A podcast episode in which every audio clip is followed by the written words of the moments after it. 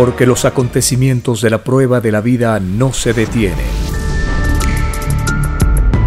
Porque todo tiene un principio, un desarrollo y un fin. Presentamos El tiempo está cerca. Una gran oportunidad para cambiar nuestros destinos y la vida. El cambio de costumbres provocará la caída del sistema de vida, de las leyes del oro. Los acontecimientos le salen al encuentro a las criaturas. Una nueva revelación, escrita por el primogénito solar, Alfa y Omega, se extiende por el mundo. Ciencia celeste, nueva moral, filosofía común, justicia divina. El tiempo está cerca.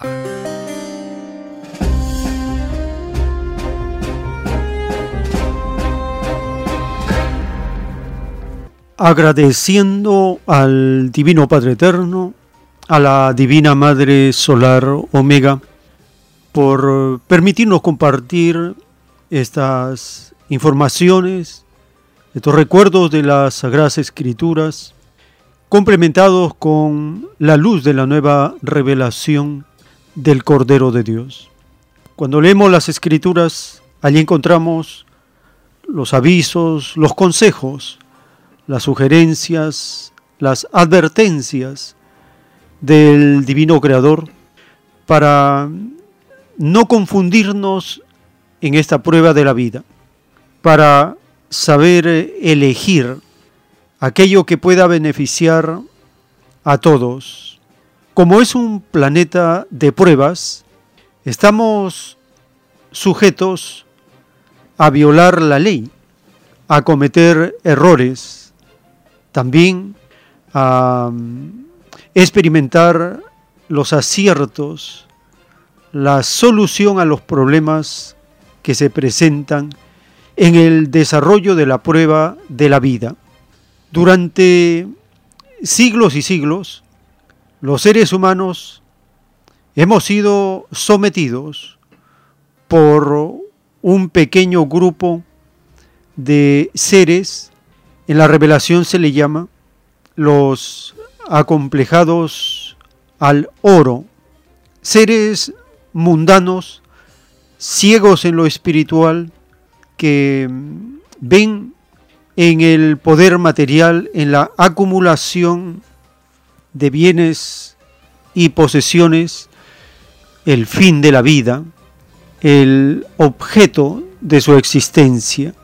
Pero estos seres extraños no se dan cuenta que un sistema de vida materialista como el que ellos sostienen y defienden a muerte, es un sistema perdedor.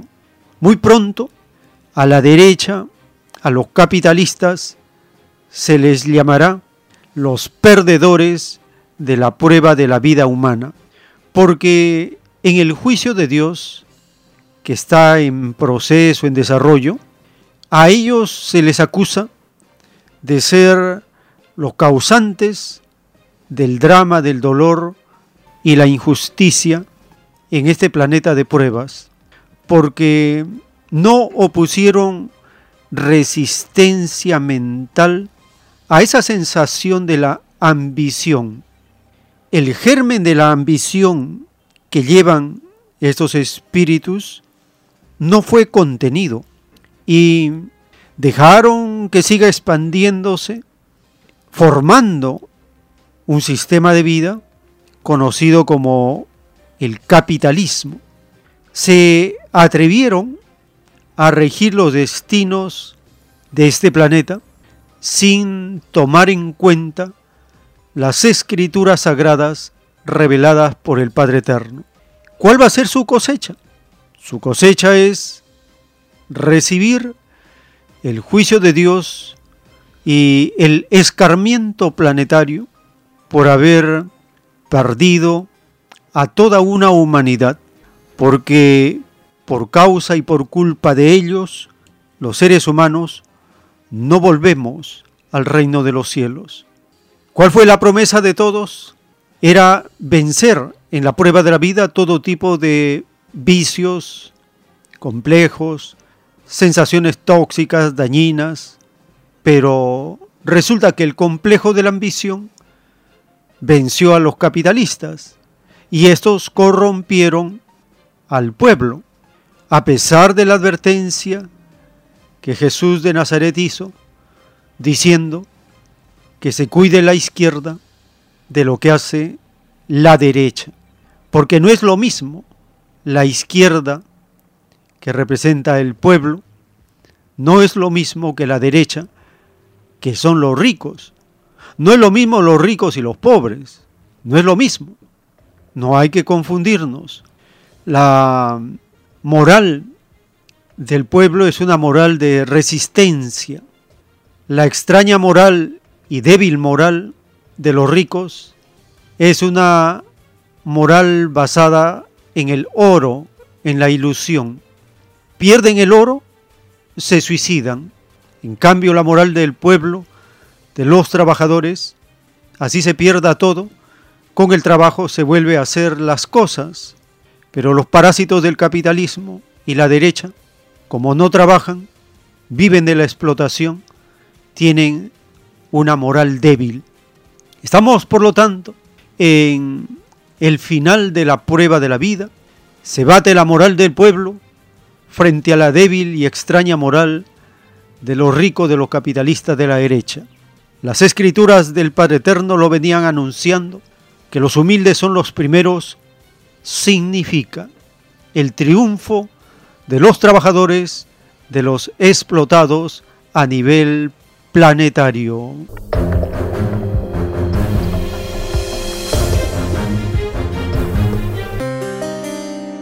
Bienvenidos. Un saludo a las familias con quienes compartimos estos recuerdos de las Sagradas Escrituras y la luz de la escritura telepática que por primera vez nos revela el origen y la causa y el destino de todas las cosas. Iniciamos escuchando la voz del autor de la doctrina del Cordero de Dios. Él responde las preguntas que le hacen hermanos y hermanas en relación con el juicio anunciado. Y si este juicio significa el fin del mundo, porque marca el fin del sistema de vida. El autor de los rollos telepáticos, el primogénito solar, les dice que no, que no es el fin del mundo. Aquí hay transformación, no destrucción. Dice que el Divino Padre transforma a los seres por costumbres, no tiene necesidad de emplear la fuerza, porque el Padre Eterno es tan infinito que le basta su palabra viviente, una doctrina planetaria para revolucionar a este planeta. Escuchemos al autor revelarnos lo que viene.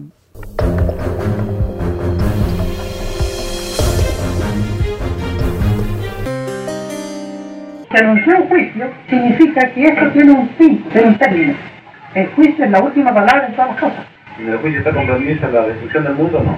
Ah, interesante. El juicio de Dios no es la destrucción del planeta, porque Él no, no destruye su obra. El juicio de Dios marca el fin de un extraño sistema de vida, desconocido en el reino de los cielos. Es la caída de un sistema y no es otro. Le dice, marca el fin del sistema de vida. ¿En forma general Sí. o progresivamente? Todo, porque Él creó todo, juzga todo. O sea que se destruye prácticamente toda la humanidad. No, aquí hay transformación, no destrucción. Él transforma a los seres por costumbre. Él no emplea la fuerza, no tiene necesidad de usar la fuerza. Es tan infinito que no usa la fuerza. Entonces, el Hijo de Dios provoca en este planeta la más grande revolución. Eso se llama los que son a la izquierda, los del Cordero, y los que son a la derecha, los de la. Bestia, como está en el Evangelio, significa el egoísmo, la dureza con que se gobernó un mundo. Este mundo, dice el Padre, viene siendo gobernado por siglos por un grupo de acomplejados aloros que como individuos no supieron vencer tal complejo. Y por culpa de este extraño complejo, es que la humanidad sufre. Es así que tres cuartas partes del juicio lo reciben los que crearon este extraño sistema de vida.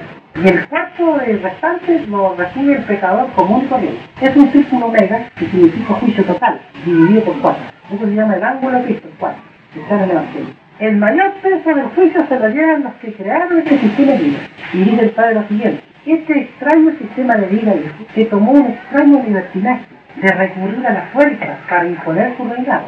Y él pregunta en la revelación, ¿no están las llamadas Fuerzas Armadas extendidas por todo el planeta? Eso no lo niega nadie. Por fin no están extendidas. Si este sistema de vida no se hubiese basado en la fuerza, nosotros tendríamos que pagar todos los pecados completos. El solo hecho de valerse de la fuerza para imponer un sistema de vida, tres cuartas partes la pagan los creadores del sistema, por el solo hecho de usar la fuerza. La prueba de la vida consistía en no usar la fuerza, otro llorar para los que dirigen. Porque tres cuartas partes menos del juicio de Dios ya es como un premio. Un hermano por ahí me decía, menos mal, me decía, tres cuartas menos, menos mal. Un consuelo. Pero no es un consuelo para los que le caen tres cuartas partes. El tiempo está cerca. En un plano celeste de las revelaciones telepáticas del Cordero de Dios está escrito, en el divino juicio final, el Hijo de Dios, dirigiéndose a las multitudes, les dirá, los que en sus formas de fe dividieron a lo de mi Padre, a la derecha, los que en sus formas de fe no dividieron a lo de mi Padre, a la izquierda. Entre los primeros estarán todos los llamados científicos que sirvieron a la bestia, los que sirvieron a los más influenciados por el oro, porque en la prueba de la vida había que saber a quién se servía, había que cuidarse al servir a otros de no perpetuar la injusticia ni la división del mundo. Había que cuidar las actitudes y las sensaciones con las cuales se contribuía a la infelicidad de los demás, porque actitudes y sensaciones serán divinamente juzgadas molécula por molécula, esto se deberá a que la humanidad pidió a Dios un divino juicio en que la criatura humana no se perdonaba ni una molécula de sí misma. Si existe severidad inaudita en el divino juicio de Dios, se debe a que esta severidad fue pedida por la propia criatura humana, el Eterno es tan infinito en poder que Él no tiene la necesidad de imponer. El Divino Padre Jehová no tiene límites ni complejos de poder. Sencillamente, a Él se le pide, es así que todos los que viven en planetas lo pidieron a Dios y todos los que le pidieron los divinos juicios en sus respectivos planetas, le pidieron también las características de sus juicios. Entre las características que tiene el divino juicio para la humanidad está incluida la severidad, escrito por el primogénito solar, Alfa y Omega.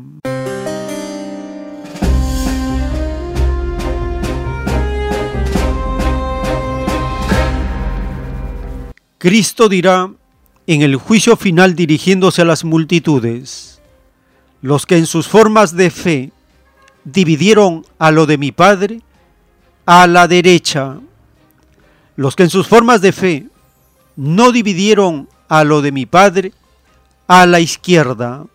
Esto está anunciado en el capítulo 25 del libro de Mateo también, el juicio a las naciones. Y en el libro Hecho de los Apóstoles, en la primera parte del capítulo 9, allí hay una indicación extraña porque ordena que se dirija a una calle que se llama derecha. Escuchemos este pasaje de la conversión de Saulo en el capítulo 9 del libro Hechos de los Apóstoles.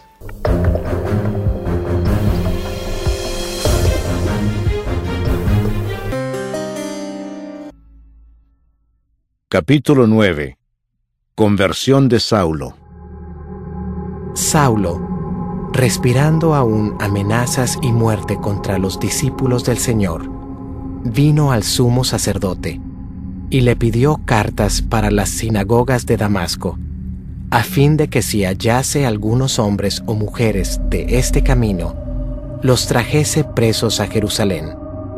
Mas yendo por el camino, aconteció que al llegar cerca de Damasco, repentinamente le rodeó un resplandor de luz del cielo, y cayendo en tierra, oyó una voz que le decía, Saulo, Saulo, ¿por qué me persigues? Él dijo, ¿quién eres, Señor? Y le dijo, Yo soy Jesús, a quien tú persigues. Dura cosa te es dar coces contra el aguijón.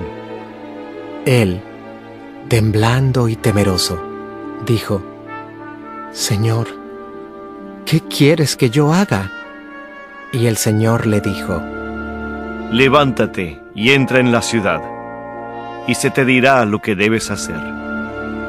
Y los hombres que iban con Saulo se pararon atónitos, oyendo a la verdad la voz, mas sin ver a nadie.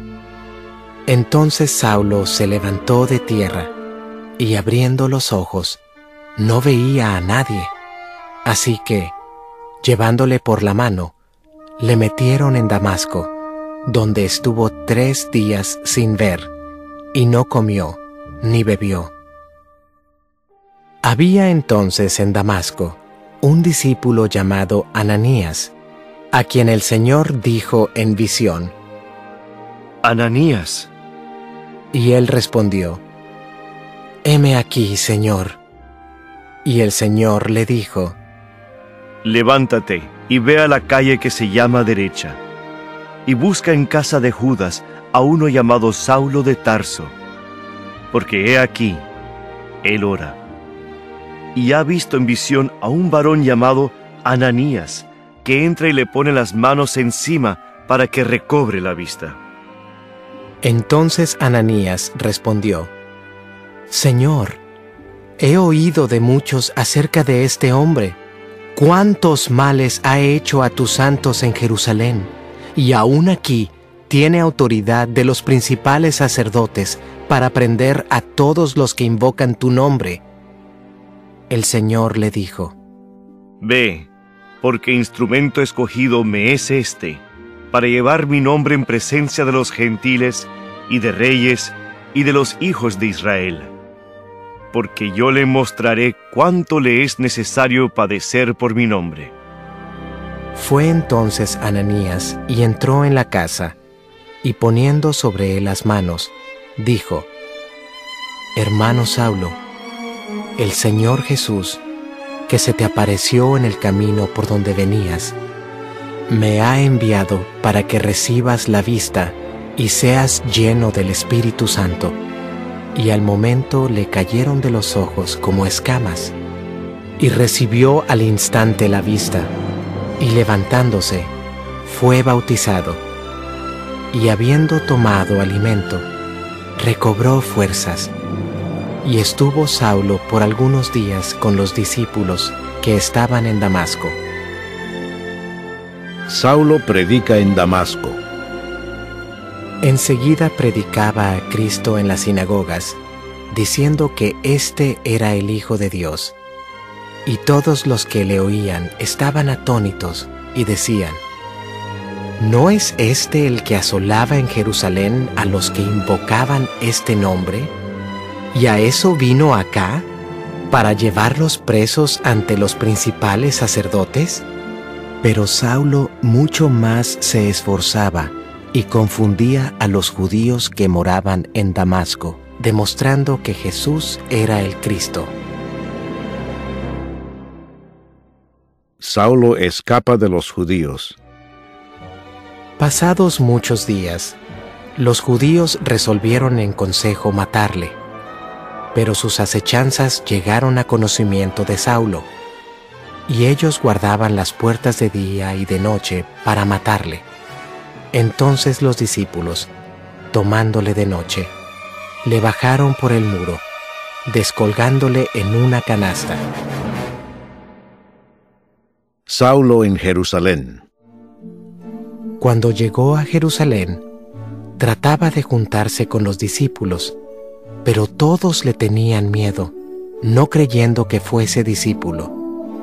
Entonces Bernabé, tomándole, lo trajo a los apóstoles y les contó cómo Saulo había visto en el camino al Señor, el cual le había hablado, y cómo en Damasco había hablado valerosamente en el nombre de Jesús y estaba con ellos en Jerusalén, y entraba y salía, y hablaba denodadamente en el nombre del Señor, y disputaba con los griegos, pero éstos procuraban matarle. Cuando supieron esto los hermanos, le llevaron hasta Cesarea y le enviaron a Tarso. Entonces las iglesias tenían paz por toda Judea, Galilea y Samaria, y eran edificadas, andando en el temor del Señor, y se acrecentaban fortalecidas por el Espíritu Santo. Curación de Eneas. Aconteció que Pedro, visitando a todos, vino también a los santos que habitaban en Lida, y halló allí a uno que se llamaba Eneas, que hacía ocho años que estaba en cama, pues era paralítico. Y le dijo Pedro, Eneas, Jesucristo te sana, levántate y haz tu cama. Y enseguida se levantó. Y le vieron todos los que habitaban en Lida y en Sarón, los cuales se convirtieron al Señor. Dorcas es resucitada. Había entonces en Jope una discípula llamada Tabita, que traducido quiere decir Dorcas. Esta abundaba en buenas obras y en limosnas que hacía. Y aconteció que en aquellos días enfermó y murió. Después de lavada, la pusieron en una sala, y como Lida estaba cerca de Jope, los discípulos, oyendo que Pedro estaba allí, le enviaron dos hombres a rogarle, No tardes en venir a nosotros.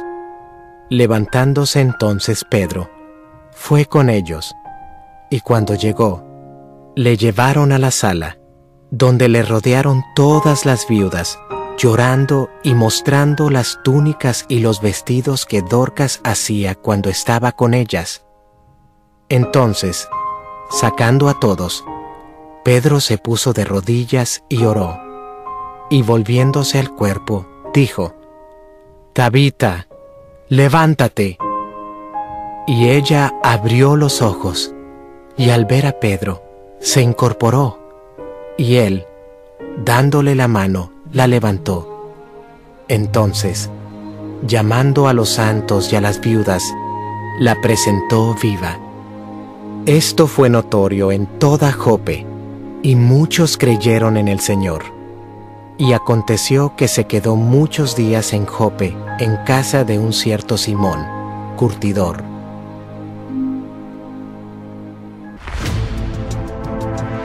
El tiempo está cerca.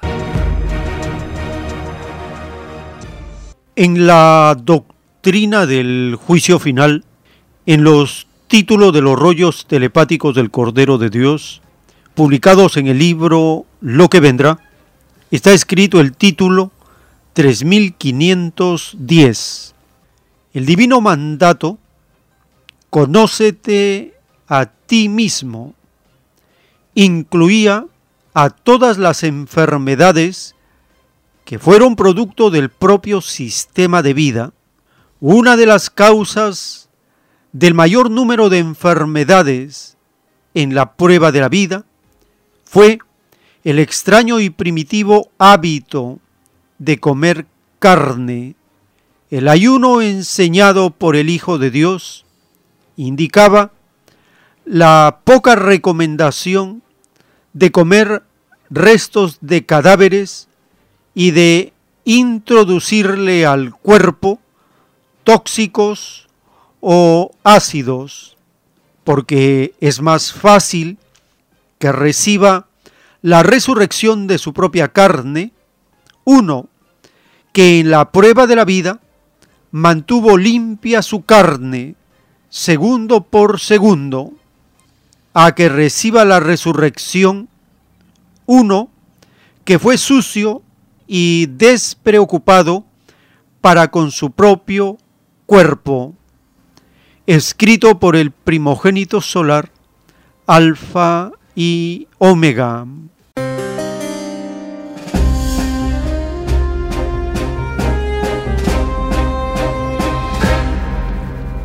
Las enfermedades que son producto del capitalismo y una de las causas del mayor número de enfermedades es la de introducirle al cuerpo tóxicos o ácidos. En el programa de IDL Radio de Glatzer Tuesta publicaron una entrevista a la doctora, la pediatra Flor Luna. En esta entrevista, la doctora, en la primera parte, habla de los pesticidas. La terminación SIDA significa matar.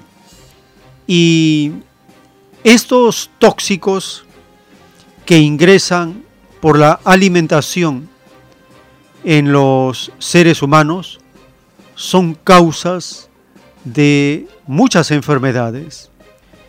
Escuchemos esta primera parte de la entrevista en IDL Radio a la doctora, la pediatra Flor Luna.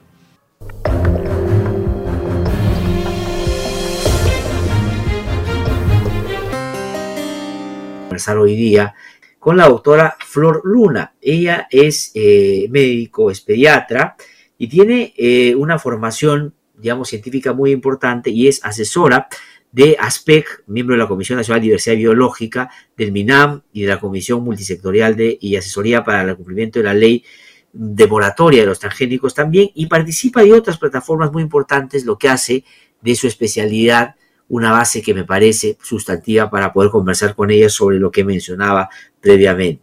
Muy buenos días, muchas gracias Glatzer por invitarme, encantada de compartir información valiosa con todos ¿Qué cosas son los agrotóxicos, por ejemplo? ¿Cómo se diferencian los unos de los otros? ¿Cómo nos pueden afectar? Hay mucha preocupación porque hay un millón de especies en peligro de extinción.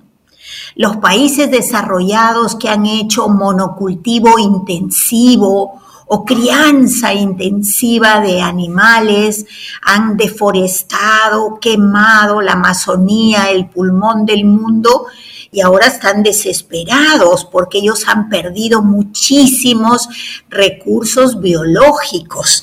¿Y que tenemos? No solo esta pérdida de recursos genéticos, tenemos cambio climático. Ya tenemos 1.5 grados más de temperatura y si llegamos a 2 grados o más, ya vamos a llegar al punto del no retorno. Entonces ya todos sufrimos los efectos del cambio climático y otro tema gravísimo que ya nos alertaban los científicos es que toda esta deforestación, la quema de la Amazonía, no hacer un manejo integrado de plagas, rotación de cultivos, iba a generar nuevas plagas. Y ya no es una teoría, lo hemos vivido y amenazan la llegada de otras. Y también tenemos que ver que nosotros hemos peleado muchísimo con el Consorcio Agroecológico Peruano, con la plataforma Perú, País Libre de Transgénicos. Felizmente en Perú se aprobó la ley de moratoria. Moratoria, sí, pues. Pero no hemos conseguido que nuestras autoridades hagan un mejor control de los plaguicidas. La terminación ICIDA, ¿qué significa? no es un remedio, no es una medicina como nos dicen lo que venden estos productos. Y SIDA viene del latín caedare, que significa matar. Y ya, mira, hay dos teorías evolucionistas, las de Charles Darwin, que decía, para la evolución se necesita muchísima competencia y gana el más apto o el más capaz. Pero eso no era cierto, pero se mantiene esa creencia hasta la actualidad. Una bióloga muy destacada, Lynn Margulis, ella decía, no, se necesita una simbiosis, una cooperación entre las células primitivas para que se evolucionen a células eucariotas, animales o el ser humano pero por años hemos estado usando plaguicidas, antibióticos y todos estos venenos que nos han ocasionado pérdida de la biodiversidad y enfermedades. El tiempo está cerca. En los rollos telepáticos del Cordero de Dios está revelado el juicio para los llamados científicos que sostienen al capitalismo. Dice el Divino Padre Eterno, ninguno escapará al mismo divino juicio que ellos mismos pidieron en el reino de los cielos. Es más fácil que se salve un analfabeto que no se tomó el extraño libertinaje de atentar contra una humanidad, a que se salve un llamado sabio o científico que cayó en tan extraño libertinaje. Las generaciones del nuevo reino les llamarán los destructores de las creaciones del Padre Jehová. Otros les dirán los cómplices de Satanás.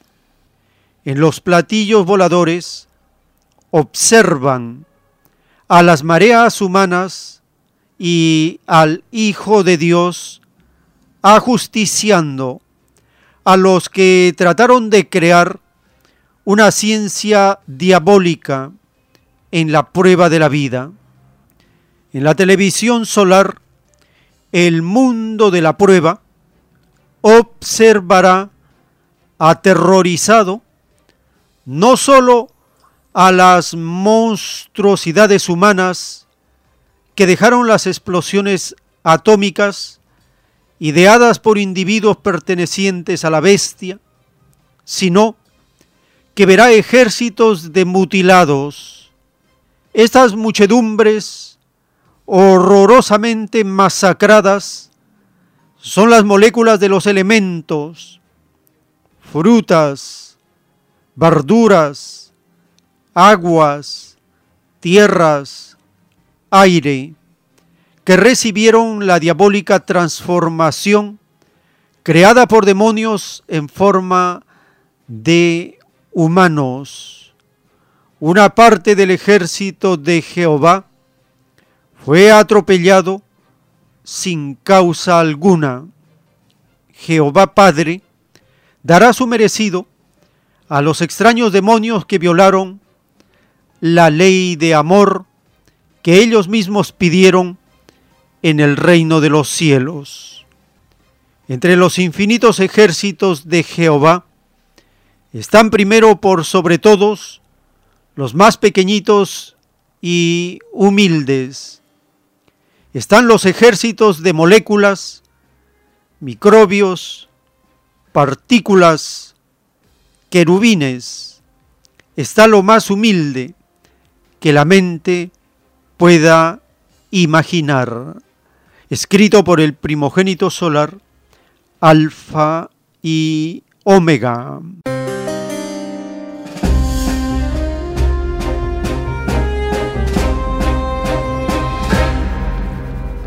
Los llamados sabios o científicos que se atrevieron a destruir y a realizar transformaciones diabólicas con los elementos de la naturaleza serán ajusticiados con severidad. Una parte de los experimentos diabólicos que hacen los llamados científicos del capitalismo son los llamados transgénicos. Sobre esto, en el siguiente segmento de la entrevista en IDL Radio, que conduce Glatzer Tuesta, en la entrevista a la doctora, la pediatra Flor Luna, habla de las nuevas enfermedades y de los transgénicos.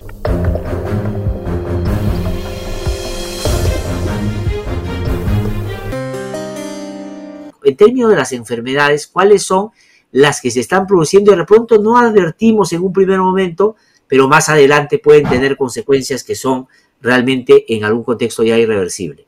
A nivel mundial se nos dijo, vamos a sembrar transgénicos, o sea, cultivos genéticamente modificados para que tengan mayor rendimiento y al modificar algunos genes no usen plaguicidas o herbicidas pero es como cuando un médico usa un mismo antibiótico. ¿Qué pasa?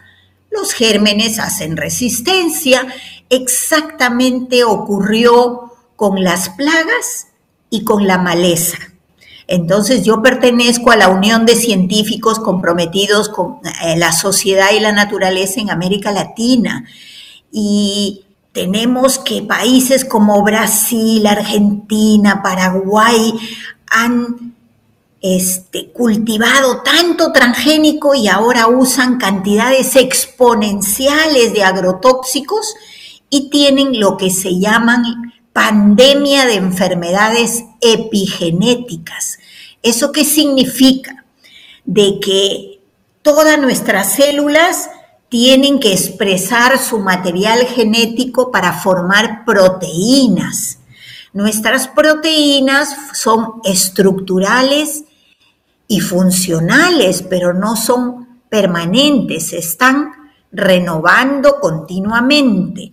Pero toda esta contaminación que nos llega del aire de combustibles fósiles, del agua que no es nada potable, de los alimentos con residuos de todas estas toxinas, hacen que estas proteínas no se expresen bien, se altere la transcripción, la traducción. Y una proteína con alteraciones, el cuerpo la identifica como rara y da alergias o alteraciones a nivel neurológico o del sistema inmunológico. Y entonces a nivel mundial tenemos una pandemia de enfermedades que antes eran muy raras. Por ejemplo, yo como pediatra que estoy viendo dos, tres niños con autismo nuevos cada día. Tengo 30 años de pediatra, en los primeros 20 años vi uno o dos casos, porque eran muy infrecuentes. ¿Qué vemos ahora? También pandemia de niños con hiperactividad, problema de atención y de aprendizaje en los adultos mayores, pandemia de Alzheimer, de Parkinson, y a veces me consultan jóvenes o adultos porque hay pocos médicos que hayan revisado estos temas.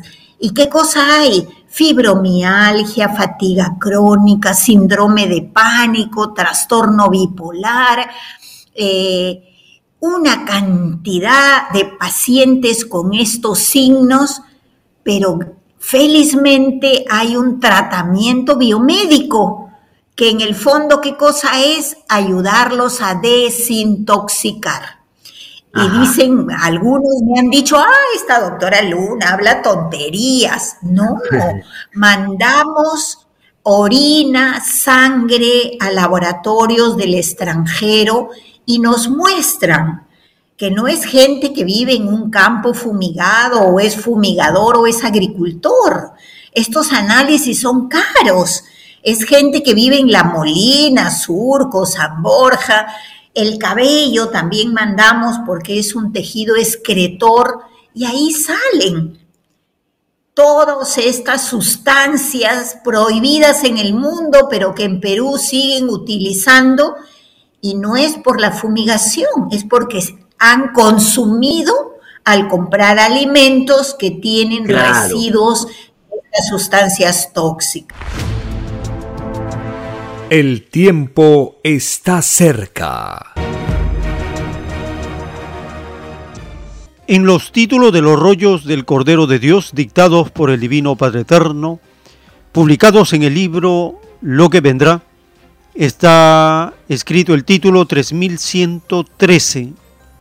En la prueba de la vida surgió el comercio de los narcóticos.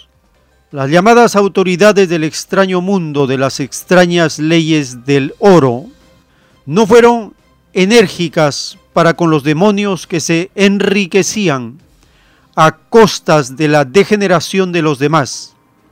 Por esta extraña debilidad en la autoridad, sus individuos se hacen cargo de los pecados que cada traficante de drogas tuvo en la prueba de la vida. Y el título 3114. En la prueba de la vida surgieron las llamadas autoridades. A los individuos que pertenecieron a ellas no se les perdonará ni una molécula de pecado en el divino juicio de Dios porque escrito fue de que todo grande y poderoso del extraño mundo de las leyes del oro sería avergonzado, y todo humilde y sufrido de tal sistema de vida sería ensalzado, escrito por el primogénito solar, Alfa y Omega.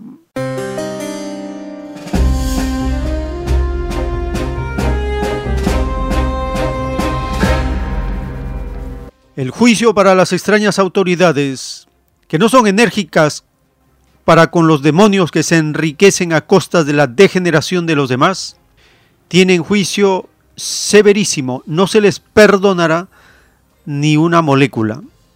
Dentro de la categoría de los que se enriquecen a costa de la enfermedad de los demás, están los fabricantes, productores de los pesticidas de los agrotóxicos y que hacen las extrañas autoridades frente a este flagelo, en el siguiente segmento de la entrevista en IDL Radio a la doctora, la pediatra Flor Luna, le pregunta qué se está haciendo desde el Estado y por qué no se reacciona frente a este atentado contra la salud y la vida.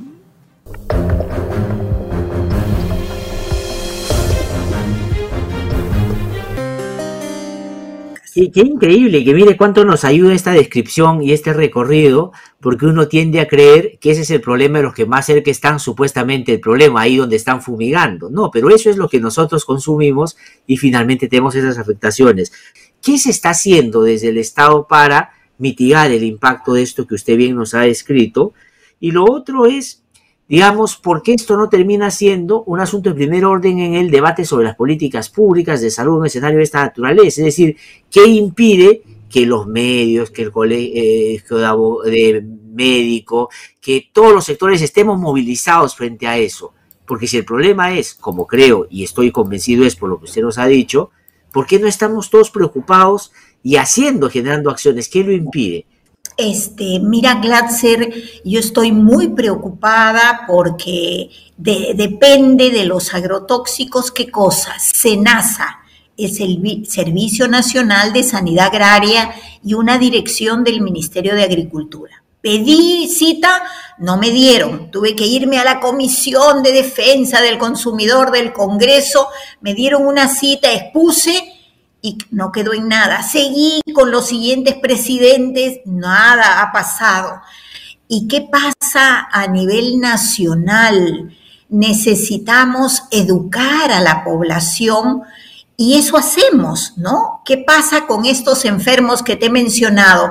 Tienen que poner un filtro de agua en casa, tratar de buscar mercados ecológicos, orgánicos, hacer un tratamiento biomédico que es costoso y empiezan a desintoxicar.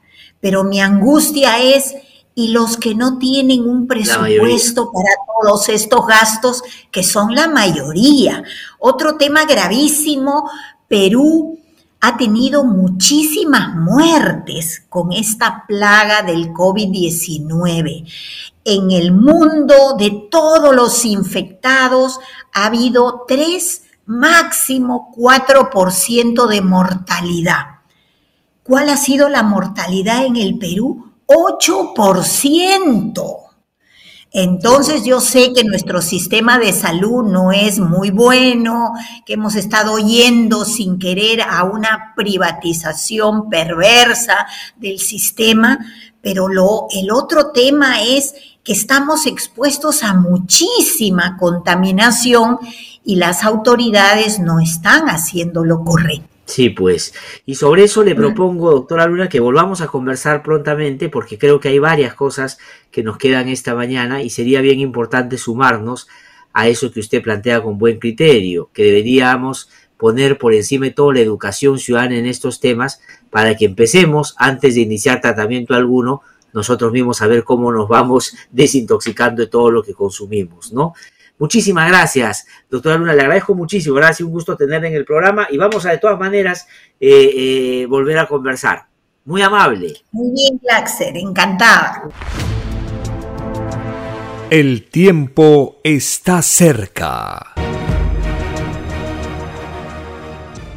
En los rollos del Cordero de Dios, el Divino Padre Eterno nos revela la justicia por medio de la advertencia dada por Jesús de Nazaret cuando dijo, es más fácil que pase un camello por el ojo de una aguja a que un rico pueda entrar al reino de los cielos. Así es, hijo. Esta divina advertencia fue y es para todo rico, no es para los pobres por lo tanto, es más fácil que entre al reino de los cielos uno que fue pobre en la prueba de la vida, a que pueda entrar uno que fue rico. Y por lo que ves en la televisión del futuro, los llamados ricos no le dieron importancia a la divina advertencia de Dios. Y es por eso que reciben por herencia una débil y extraña moral que los inclina a suicidarse.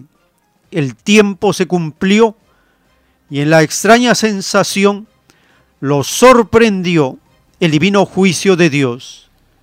El Hijo primogénito, para poder cumplir con el divino puntaje celestial de luz ganado por cada uno, separará la moral del pueblo de la moral del rico la moral de la izquierda de la extraña moral de la derecha, la moral del cordero y la extraña moral de la bestia, la moral eterna y la moral efímera, porque de verdad os digo que desapareciendo los ricos de la bestia, de la prueba de la vida, desaparece también una extraña moral interesada que nadie de la humanidad, nadie, pidió a Dios. Escrito por el primogénito solar, Alfa y Omega.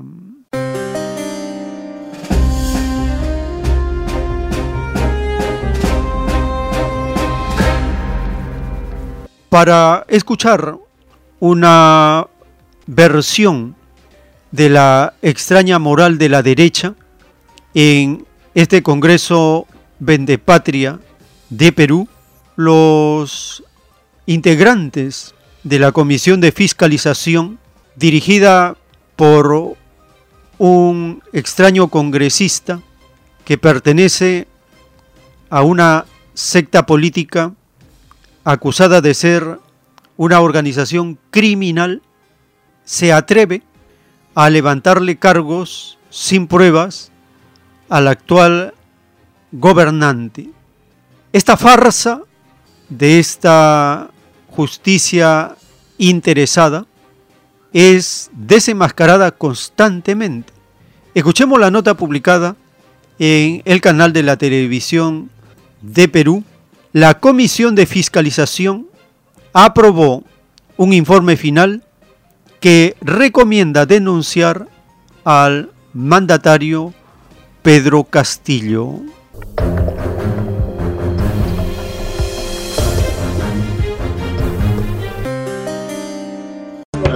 Fueron nueve votos a favor, tres en contra y una abstención. La Comisión de Fiscalización del Congreso aprobó el informe final que recomienda denunciar al presidente Pedro Castillo por diferentes delitos en el marco del caso Puente Tarata y otros. El presidente de la República eh, sería el cabecilla de una organización criminal de acuerdo con el informe, el jefe de Estado, Pedro Castillo, el exsecretario general del despacho presidencial, Bruno Pacheco, el exministro Juan Silva y los empresarios Samir Villaverde y Karenín López estuvieron relacionados para coordinar los direccionamientos de los resultados de las licitaciones del Ministerio de Transportes y Comunicaciones.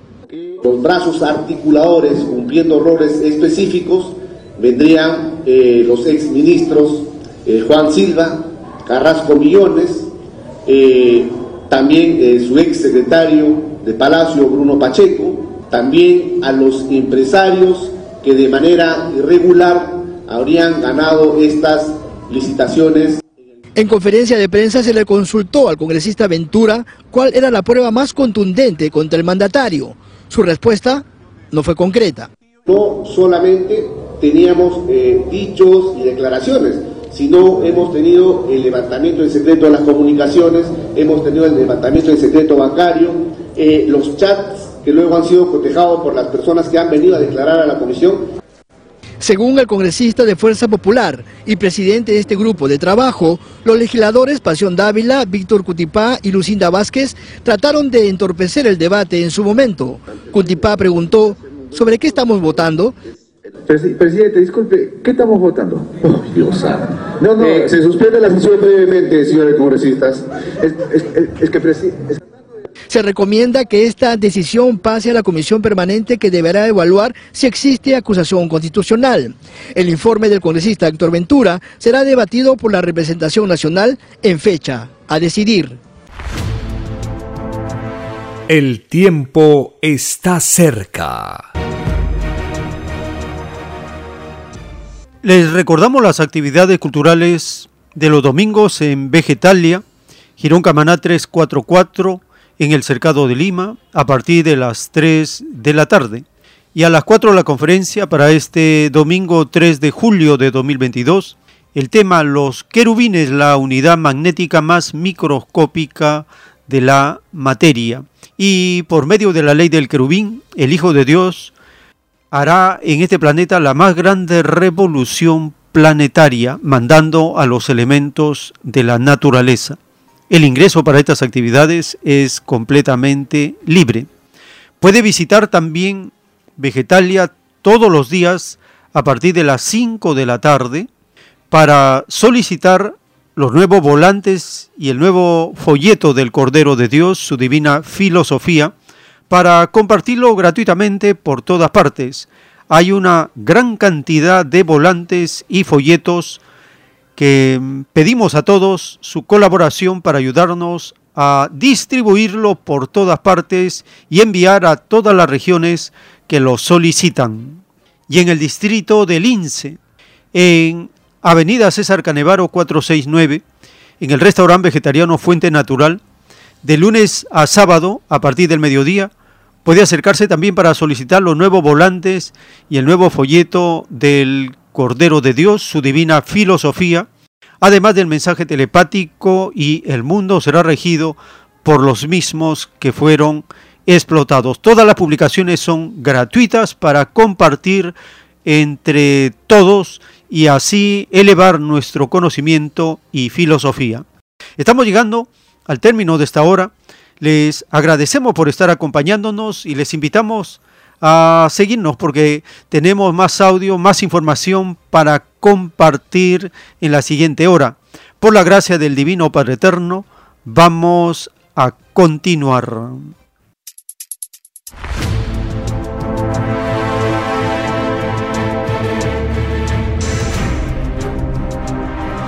El tiempo está cerca.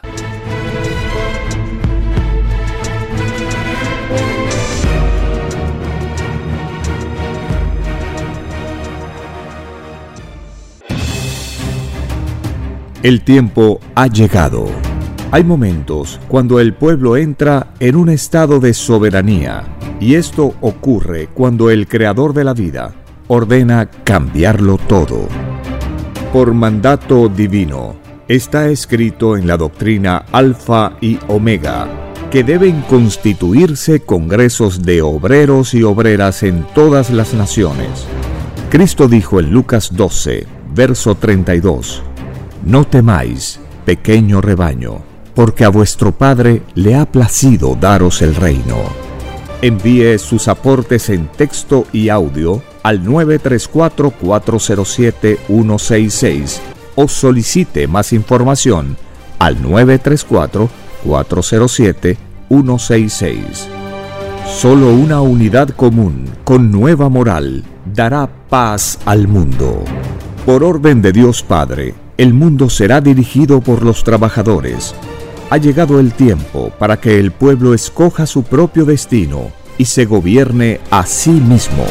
Alegraos humildes del mundo, vuestro yugo llega a su fin.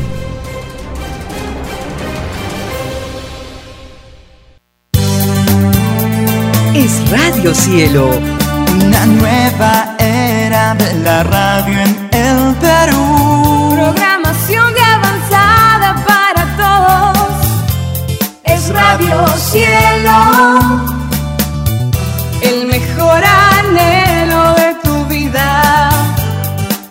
Radio Cielo, sembrando amor y conciencia. Es Radio Cielo. Ahora, tu radio favorita, Cielo, llega a todo el mundo. Visítanos e interactúa con todos tus conductores de la variedad de programas que ofrece tu radio Cielo. Radio Cielo en la red. Ingresa a la www.radiocielo.com.pe y desde tu teléfono móvil interactúa con nosotros. Radio Cielo, a la vanguardia de la tecnología. tecnología. Cielo.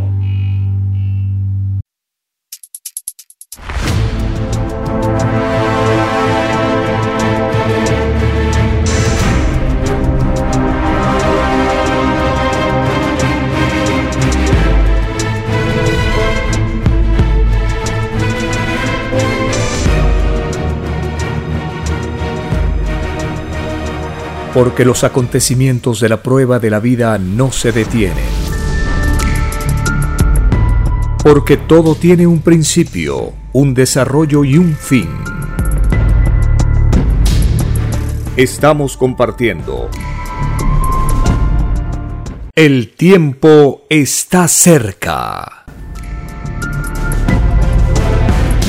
Una gran oportunidad para cambiar nuestros destinos y la vida. El cambio de costumbres provocará la caída del sistema de vida, de las leyes del oro. Los acontecimientos le salen al encuentro a las criaturas. Una nueva revelación, escrita por el primogénito solar, Alfa y Omega, se extiende por el mundo. Ciencia celeste, nueva moral filosofía común, justicia divina. El tiempo está cerca.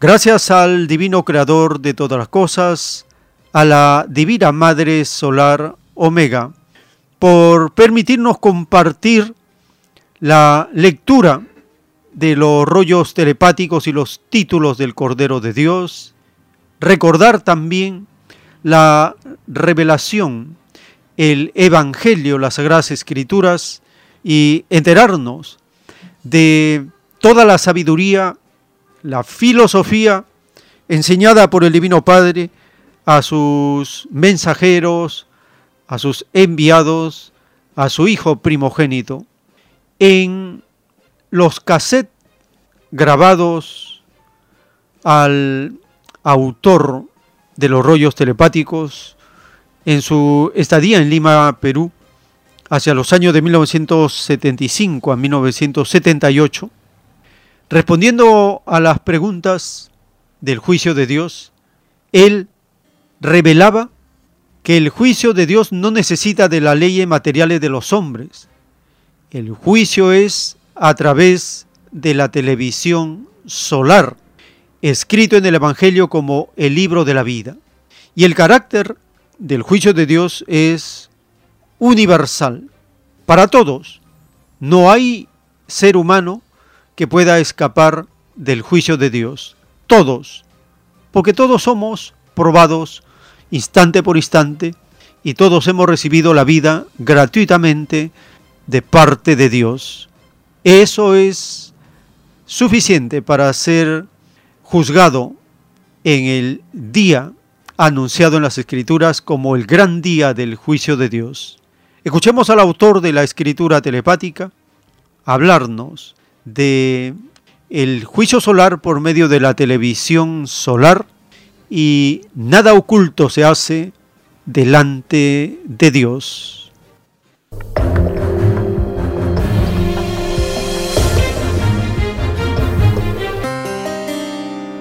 Entonces dice el Padre, en el juicio no se necesita de las leyes materiales de los hombres. El juicio es a través de la televisión solar escrita en el Evangelio como el libro de la vida. Pero tenemos que vivir la, la vida real, la, la actual. Sí, si a nosotros nos imponen que tiene que hacer esto, esto, esto, tenemos que cumplir las leyes. Sí, entonces, uno alrededor del cuerpo tiene una pequeña televisión de todos los actos. Alrededor, en colores. Todo lo que entra por los ojos queda impregnado en la idea en colores. El Hijo de Dios proyectará lo que tiene uno en la televisión solar o televisión atmosférica enorme sobre las ciudades. Y lo que era pequeño es lo grande. Y la criatura y millones de seres llevan los actos, de uno por uno. Porque la criatura le pidió a Dios juicio público universal, sin ocultar nada. Tal como se ventilan los juicios en el reino de los cielos. En el reino todos son telepáticos, todo se ve en la mente y se respeta mutuamente, amorosamente. Nada se hace oculto. El ocultismo no es del reino de Dios. El ocultismo es una forma de egoísmo. Todo ocultista, dice el Padre, tiene descuento de contacto, de egoísmo. Segundo por segundo, del tiempo que duró la práctica del ocultismo. El tiempo está cerca. En un rollo telepático escrito por el Cordero de Dios, dictado por el Padre Eterno, dice, en las jerarquías solares se vive una filosofía común a todos. La etapa de los individualismos quedó atrás. La filosofía en ellos adquiere una grandeza que los lleva a conocer desconocidas creaciones para los humanos. Ellos viven la gloria de dar y quitar la vida. Son hacedores del Divino Padre Jehová. Ellos poseen el divino verbo solar, la potestad de crear criaturas y mundos. Ellos en sus evoluciones crean universos y sistemas de vidas. Para ellos no existe la duda como existe en el género humano.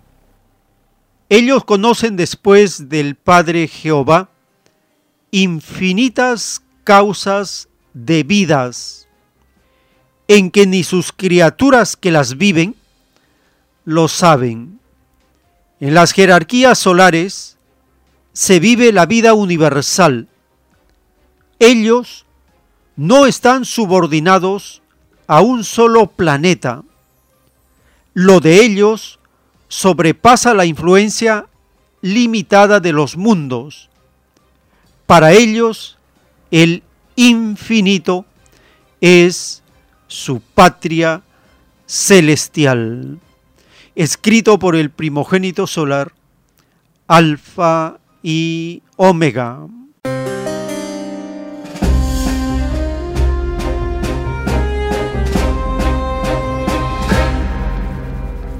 La vida universal, la patria universal, el derecho universal.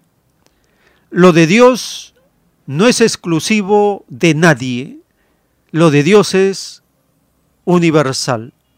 En una de las visiones que tiene el apóstol Pedro de un lienzo inmenso que se abre en el cielo, que desciende, se despliega en el cielo. Y él ve una visión cuyo significado es que ante Dios no hay acepción de criaturas, porque lo de Dios es universal. Escuchemos el capítulo 10 del libro Hechos de los Apóstoles. El apóstol Pedro y Cornelio, un centurión de la llamada compañía la italiana.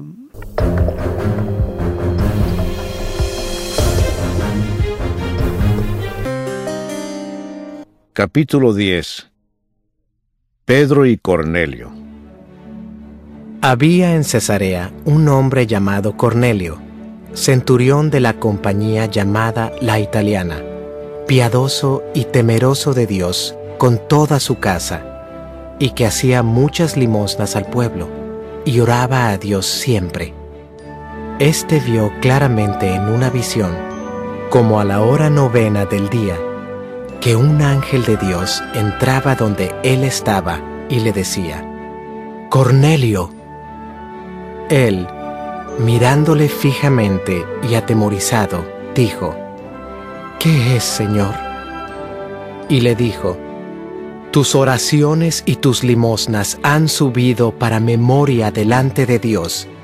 Envía pues ahora hombres a Jope y haz venir a Simón, el que tiene por sobrenombre Pedro.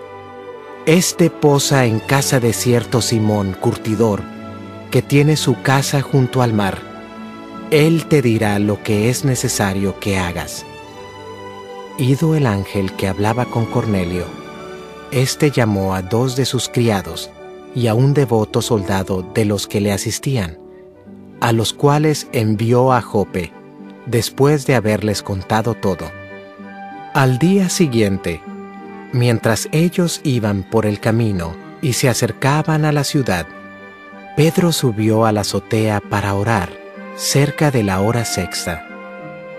Y tuvo gran hambre y quiso comer, pero mientras le preparaban algo, le sobrevino un éxtasis y vio el cielo abierto y que descendía algo semejante a un gran lienzo que atado de las cuatro puntas era bajado a la tierra, en el cual había de todos los cuadrúpedos terrestres y reptiles y aves del cielo. Y le vino una voz, levántate Pedro, mata y come. Entonces Pedro dijo, Señor, no, porque ninguna cosa común o inmunda he comido jamás. Volvió la voz a él la segunda vez.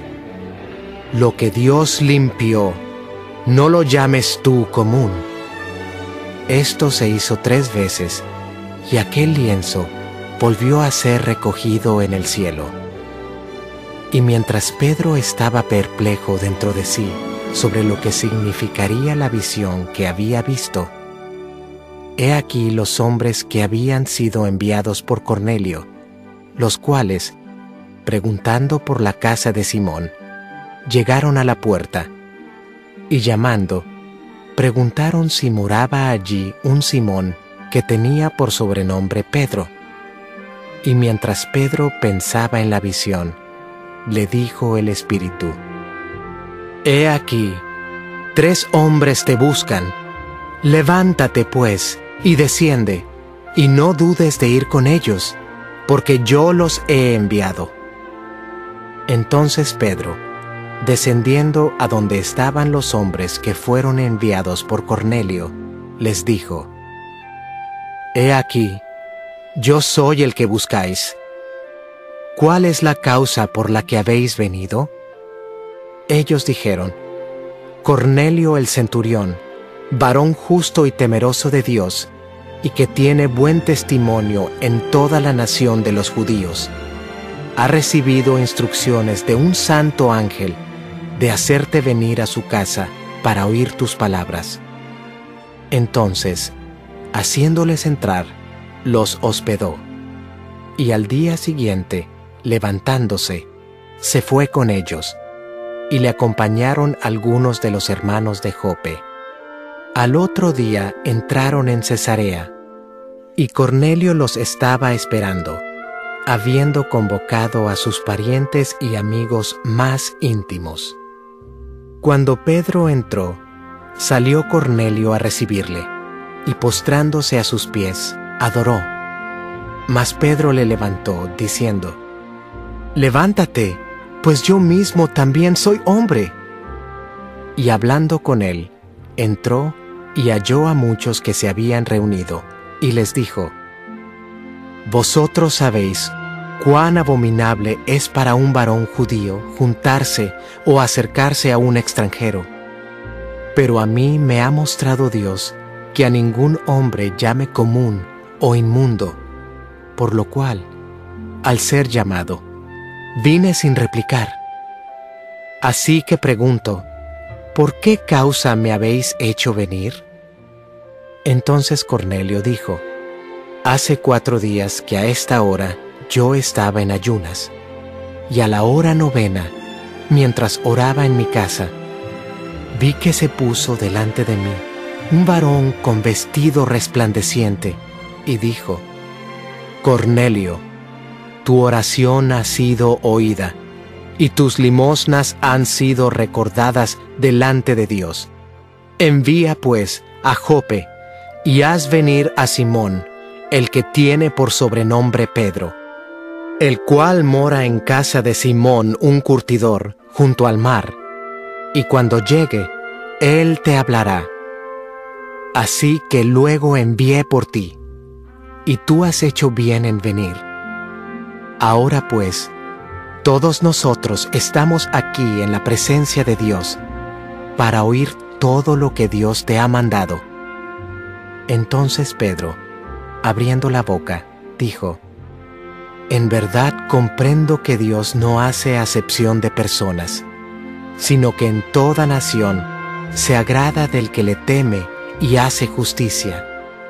Dios envió mensaje a los hijos de Israel, anunciando el Evangelio de la paz por medio de Jesucristo. Este es Señor de todos. Vosotros sabéis lo que se divulgó por toda Judea, comenzando desde Galilea después del bautismo que predicó Juan, cómo Dios ungió con el Espíritu Santo y con poder a Jesús de Nazaret, y cómo éste anduvo haciendo bienes y sanando a todos los oprimidos por el diablo, porque Dios estaba con él, y nosotros somos testigos de todas las cosas que Jesús hizo en la tierra de Judea y en Jerusalén, a quien mataron colgándole en un madero.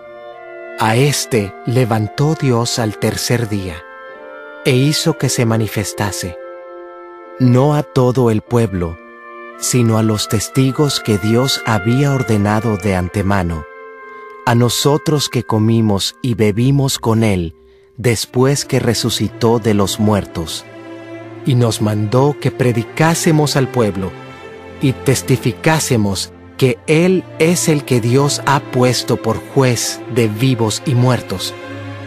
De éste dan testimonio todos los profetas, que todos los que en Él creyeren recibirán perdón de pecados por su nombre. Mientras aún hablaba Pedro estas palabras, el Espíritu Santo cayó sobre todos los que oían el discurso. Y los fieles de la circuncisión que habían venido con Pedro se quedaron atónitos de que también sobre los gentiles se derramase el don del Espíritu Santo, porque los oían que hablaban en lenguas y que magnificaban a Dios. Entonces respondió Pedro, ¿puede acaso alguno impedir el agua para que no sean bautizados estos que han recibido el Espíritu Santo también como nosotros? Y mandó bautizarles en el nombre del Señor Jesús. Entonces le rogaron que se quedase por algunos días. El tiempo está cerca.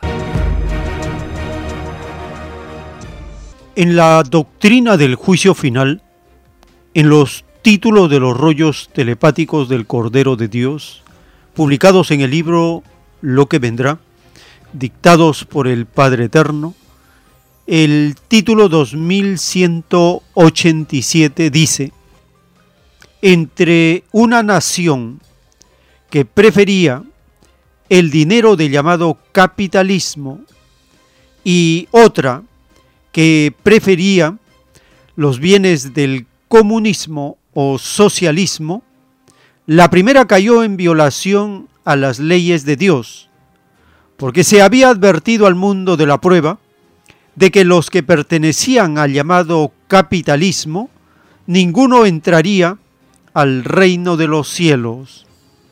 Tal divina advertencia estaba contenida en la divina parábola advertencia del divino evangelio de Dios que dice, es más fácil que pase un camello por el ojo de una aguja a que un rico entre al reino de los cielos.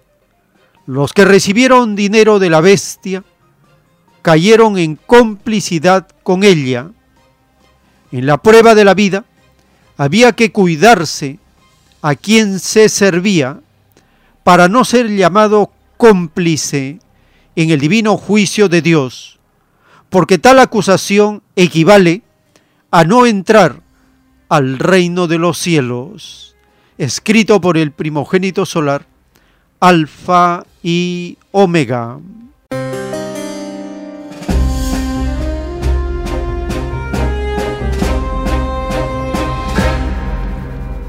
En esta etapa final de la agonía y caída del capitalismo a nivel planetario, las naciones van vinculándose, relacionándose con la nueva potencia en desarrollo a nivel mundial la potencia del tercer mundo, dirigido por las naciones más pobladas de la Tierra, la China y la India.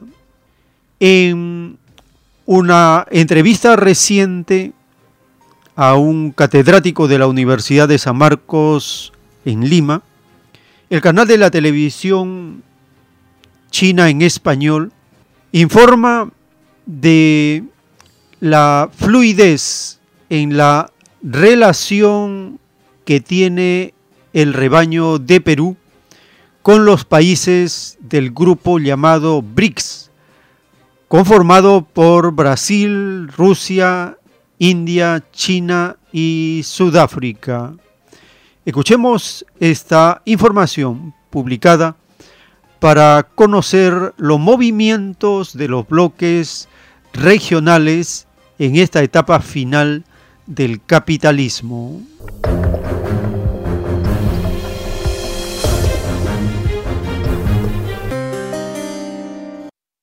Desde América Latina, y en especial desde el Perú, la reciente cumbre de los jefes de Estado y de Gobierno del BRICS, celebrada de manera virtual en Beijing, ha generado reflexión y análisis, ya que actualmente el país andino mantiene relaciones comerciales bilaterales vibrantes, por lo menos con tres de las cinco economías representadas en el bloque.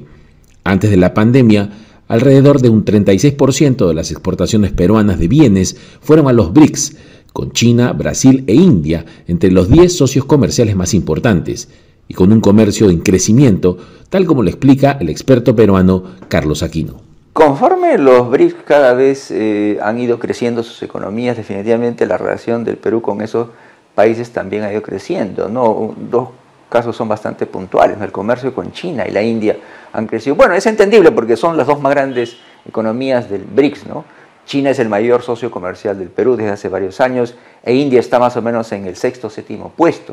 Pero incluso con Brasil, en Latinoamérica, Brasil es obviamente nuestro mayor socio comercial. El Perú ofrece una ingente cantidad de recursos que las economías BRICS requieren, pero a su vez, este bloque de países emergentes tiene mucho que ofrecer, tal como lo señala Carlos Aquino, y principalmente en un contexto de gobernanza mundial y multilateralismo que estas economías suscriben. Tienen, por ejemplo, tecnología también, o China, por ejemplo, la India misma, el tema de la economía digital también, y obviamente también el tema de la cooperación política, ¿no? Sabemos que en este mundo donde hay conflictos es bueno el multilateralismo y obviamente China como miembro del Consejo de Seguridad de Naciones Unidas, Rusia como miembro del Consejo de Seguridad de Naciones Unidas, tener o incrementar las relaciones con esos países es bastante vital. ¿no? De hecho, tendríamos relaciones, si fortalecemos con este grupo de BRICS, teníamos fortalecciones relaciones con los países más grandes de cada región. A pesar que la economía peruana es pequeña en comparación con los países que conforman los BRICS, el potencial del país andino es enorme, dado que ha crecido más que cualquier otro país de la región en los últimos 20 años, según afirma Aquino. Perú tiene mucho futuro, ¿no? Es un país relativamente eh, mediano, o 1.300.000 kilómetros cuadrados, no es nada pequeño, tiene 33 millones habitantes, tiene muchos recursos. Entonces yo creo que las posibilidades de que el Perú incremente su desarrollo están ahí. Quizás no como miembro o a la par con los otros miembros del BRICS, pero en este grupo grande de, 20 países que quiere ser presidente Xi Jinping, yo creo que el Perú sería uno de los países elegidos. ¿no? De hecho, en Latinoamérica es el país que más ha crecido en las últimas dos décadas, contando esta pandemia que afectó a todo el mundo. Yo creo que el Perú tiene las condiciones para seguir creciendo, entonces como economía emergente y como una de las economías representativas de Latinoamérica, yo creo que tendría todo el derecho y la posibilidad de eh, incrementar sus relaciones con este grupo BRICS. En cierta manera el Perú y los BRICS son complementarios, ya que el país andino necesita encontrar mercados para sus productos y de otro lado necesita de capital y tecnología que los cinco países están en condiciones de ofrecer. No obstante, Intensificar las relaciones con los BRICS es una tarea necesaria para aprovechar mejor esas oportunidades de inversión y cooperación. Leonid Llanos Villanueva, CGTN en español, Lima, Perú. El tiempo está cerca. En el juicio intelectual de Dios para este mundo, el Divino Padre Eterno menciona a los acaparadores de los bienes y las riquezas del planeta. En el libro Lo que vendrá está escrito el título 436. La extraña bestia que principió acumulando en exceso para sí misma, quedará en la más grande pobreza Tan grande será la pobreza de los que crearon un mundo interesado que hasta su alimento tendrán que mendigarlo en el llorar y crujir de dientes, con la misma vara con que se midió a otros, con la misma se medirá a la bestia. Y en un párrafo de un plano celeste dictado por el Padre Eterno, dice, lo que vuestros ojos presenciarán os llenará de espanto, porque la fuerza eterna que mueve a la naturaleza salió de una filosofía opuesta a la vuestra. De esa filosofía salisteis vosotros, y de verdad os digo que nada podréis contra ella. Muchos de vosotros soñáis con dominar el mundo, pero resulta que el mundo os dominará a vosotros, y el mundo que os dominará no será explotador como vosotros, y dad gracias al Eterno que no os exterminan, porque no serán de la fuerza, y de verdad os digo que ninguno de vosotros será importante en los futuros acontecimientos del mundo. Vosotros fuisteis importantes en el mundo del dinero, el mundo que se va, el mundo de la ilusión, el mundo corrompido, el mundo que no dio importancia al Creador, el mundo de lo incierto. De verdad os digo que ninguno que se dio importancia, ni ninguno que ilusionó a los demás, entrarán al reino de los cielos. Escrito por el primogénito solar, Alfa y Omega.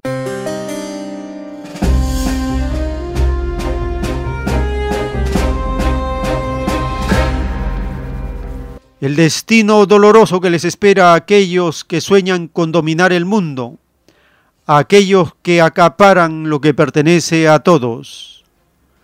Estos extraños que están dentro de la bestia, el grupo de los más acomplejados por el oro, 666 ricos, los más ricos de la tierra, y el que encabeza a esta legión, según las notas publicadas, es el que organizó, dirige y controla esta gran corporación llamada Black Rock.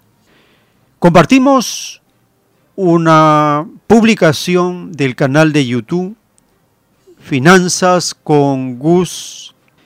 Él en su documento habla de la empresa considerada como la dueña de la mayor cantidad de riqueza en el mundo capitalista. Compartimos la primera parte de este documento publicado en el canal de YouTube Las Finanzas con Gus.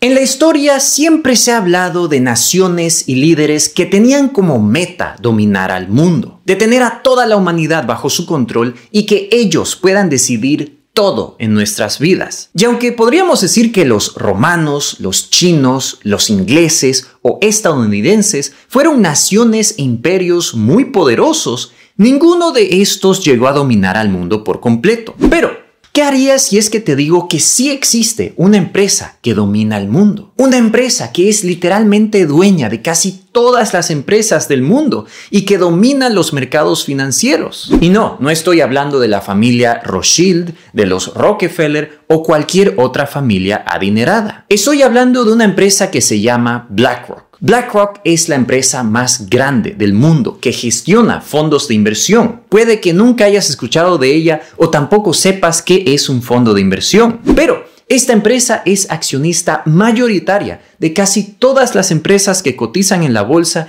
y también las deudas que dichas empresas tienen. Y cuando digo que es dueña de casi todo, Lo son. Aparte de ser accionista mayoritario de casi todas las empresas en la bolsa, BlackRock es dueña de millones de inmuebles en todo el mundo, pero también son accionistas mayoritarios de casi todos los bancos. Y como tú lo sabrás, los bancos son los que dominan la economía. Y ya que BlackRock tiene tanto poder, también es culpable por casi todo lo bueno y lo malo que pasa en nuestro planeta. Esta empresa tiene el poder de solucionar los problemas sociales más grandes que tenemos o empeorarlos. Todo depende de ellos y si les hace ganar dinero. Yo te voy a explicar cómo BlackRock surgió a ser la empresa más importante del mundo. Luego, también te voy a explicar por qué nosotros tenemos la culpa de haber contribuido a su éxito. Y finalmente, te voy a explicar cómo nosotros podríamos cambiar esto. Entonces, para poder entender cómo BlackRock surgió a ser la empresa que es dueña del mundo, tenemos que volver al año 2008 a la gran recesión económica. En esta época el mundo capitalista estaba al borde del colapso gracias a la explosión de la burbuja inmobiliaria en los Estados Unidos. Casi todos los bancos estaban inflando una burbuja masiva al dar deudas baratas y accesibles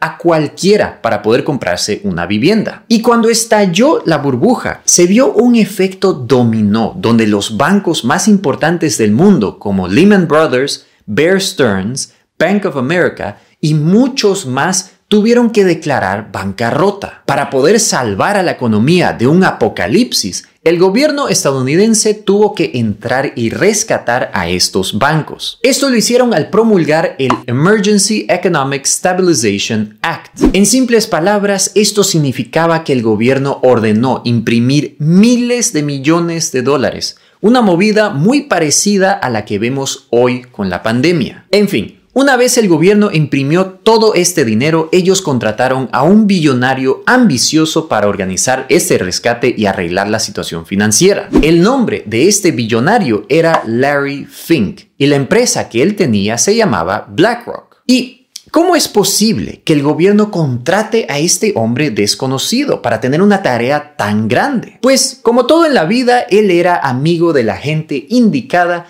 pero también tenía un interés específico. Resulta que BlackRock era accionista de todos estos bancos y empresas que entraron en bancarrota. Así que BlackRock estaba a punto de ganarse la lotería. Ellos no solamente fueron contratados y bien pagados para coordinar el rescate de la economía estadounidense, sino que también eran accionistas de los bancos y empresas que se fueron a la quiebra. ¿Y quién paga la factura por este rescate? Claro, esos son todos los ciudadanos estadounidenses. En fin, esto hizo que BlackRock surja de la gran crisis financiera del 2008 como una de las empresas más importantes en el mundo financiero e hizo que Larry Fink vaya de ser un pinche en Wall Street a ser el hombre más poderoso en el mundo financiero. Con tanto poder y dinero, BlackRock empezó a expandirse con la meta de ser la empresa más importante del mundo financiero. Pero es interesante cómo la historia se repite. En el año 2020, BlackRock, con sus influencias, consiguió que el gobierno estadounidense nuevamente imprima montos masivos de dinero y que rescaten a la economía al comprar sus empresas y productos. En este caso, lo que pasó fue que la Reserva Federal de los Estados Unidos estimuló a la economía mediante la compra de los productos de BlackRock. Y es aquí donde ustedes probablemente se estarán preguntando, pero ¿Qué vende BlackRock específicamente? Pues BlackRock es la empresa de gestión de fondos de inversión más grande del mundo. Un fondo de inversión es como una empresa donde los inversionistas invierten capital para luego comprar acciones en la bolsa de valores, inmuebles u otros activos. Para poder formar este fondo de inversión y poder ejecutar las compras de acciones o cualquier otro activo, los inversionistas necesitan a un gestor de fondos. Esto es lo que hace BlackRock y son los gestores de los fondos más grandes del mundo, gestionando casi 10 billones de dólares, es decir, 10 seguido por 12 ceros. Este es un monto tan grande que equivale a casi la mitad de toda la economía de los Estados Unidos y al 13% de toda la economía mundial. Todo en manos de una sola empresa, liderada por Larry Fink. El tiempo está cerca. En el libro Lo que vendrá están los títulos de los rollos telepáticos del Cordero de Dios, dictados por el Divino Padre Eterno. El título 2121, En la prueba de la vida, la bestia, al principio de su extraño reinado, no inundaba de armas al mundo de la prueba. En sus últimos tiempos, y debido al despertar de la generación, la bestia, que nada sabía de filosofías, inundó el mundo de armas. La bestia prefirió la crisis mundial antes que perder su extraño reinado. Este acto desesperado de la bestia lo paga la misma bestia. A los miembros de la bestia se les descontará por moléculas, segundos e ideas. La bestia traicionó sus propias leyes que desde su principio ya eran leyes traidoras.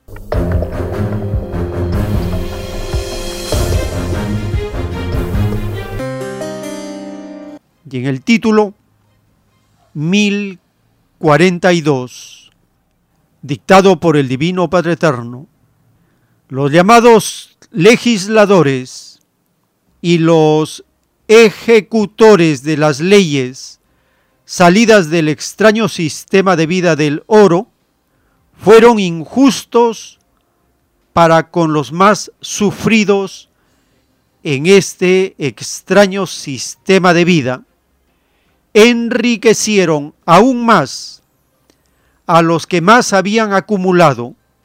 La divina parábola que dice, ciegos guías de ciegos, se escribió por causa de estos extraños legisladores y ejecutores de extrañas leyes. Estos ciegos del sufrimiento de los demás tienen que multiplicar por mil cada segundo del tiempo en que más favorecieron a los que menos debieron ser favorecidos. Es más fácil que entren al reino de los cielos los legisladores y ejecutores de leyes que en sus leyes trataron de implantar la divina igualdad enseñada en el divino Evangelio del Divino Padre Jehová, a que puedan entrar los que hicieron extrañas leyes influenciados por un extraño libertinaje, escrito por el primogénito solar, Alfa y Omega.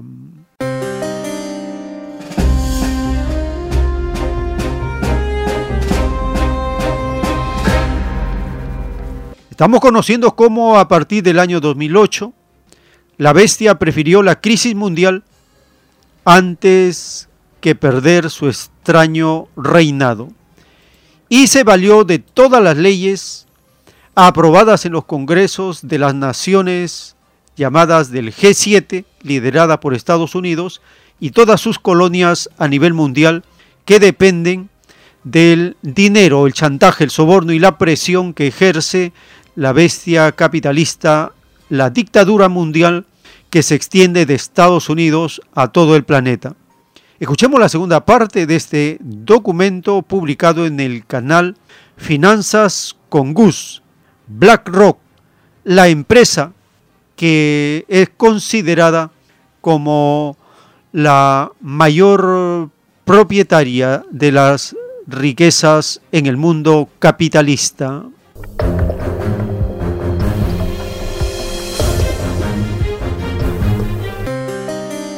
La manera como funciona es que ellos a través de sus fondos de inversión son los accionistas más grandes de todas las empresas en la bolsa de valores. Estas son empresas como Apple, Google, Amazon, pero también empresas e inmuebles en todas partes del mundo como China, México, España y muchos más.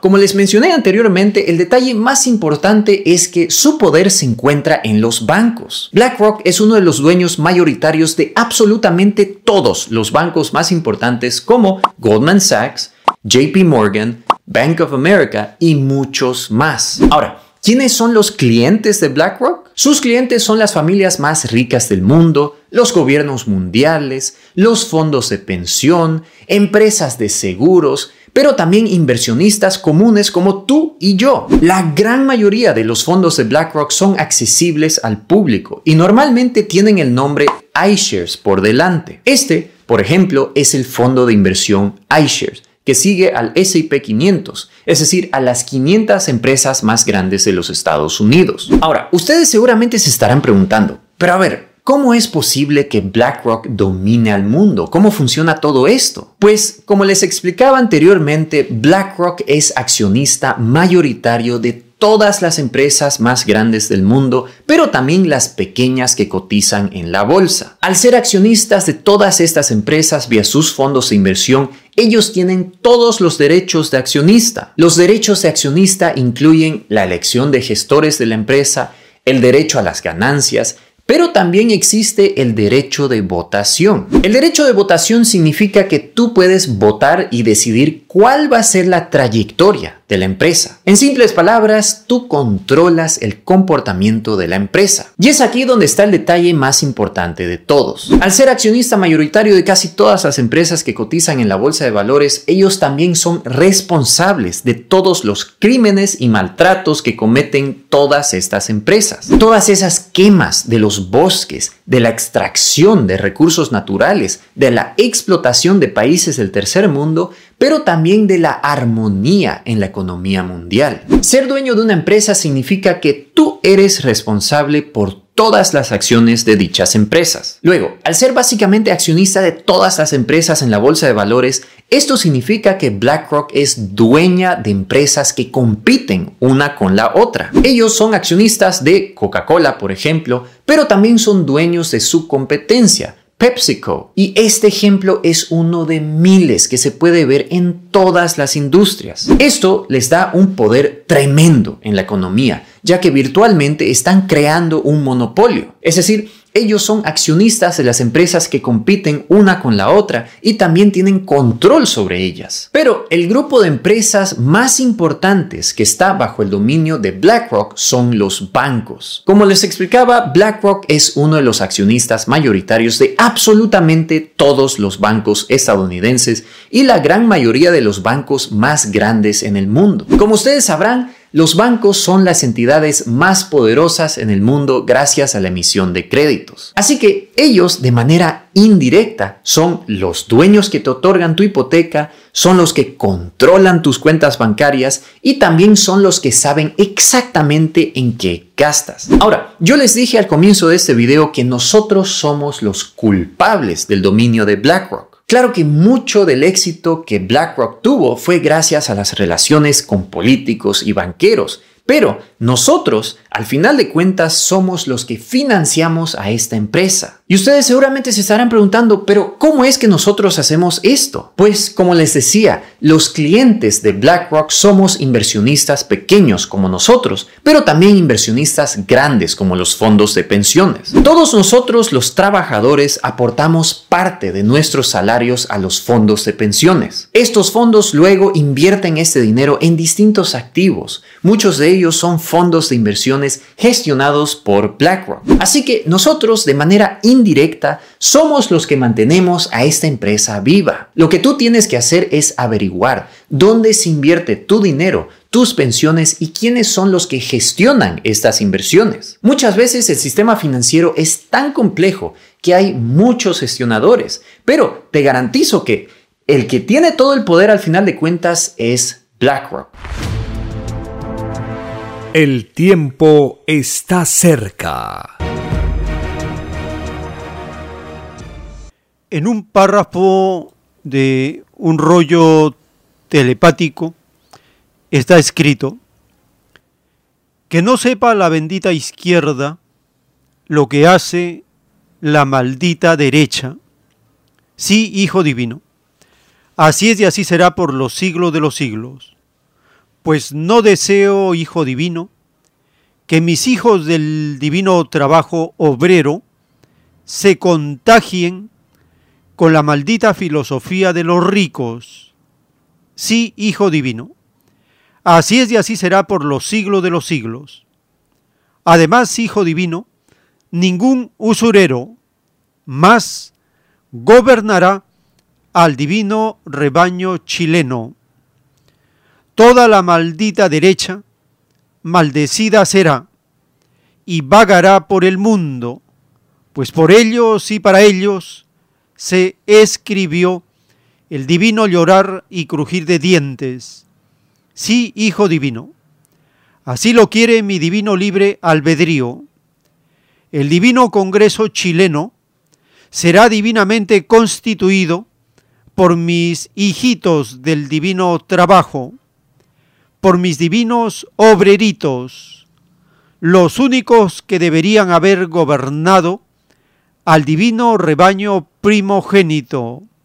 Es decir, que primero están los humildes y jamás los que se constituyen superiores a ellos. Sí, Hijo Divino. Así es, y así será por los siglos de los siglos. Sí, hijito, así es. Esta divina justicia lo es también para todas las demás patrias, para todos los divinos rebaños, pues mis divinas leyes lo son para todos iguales. Escrito por el primogénito solar, Alfa y Omega.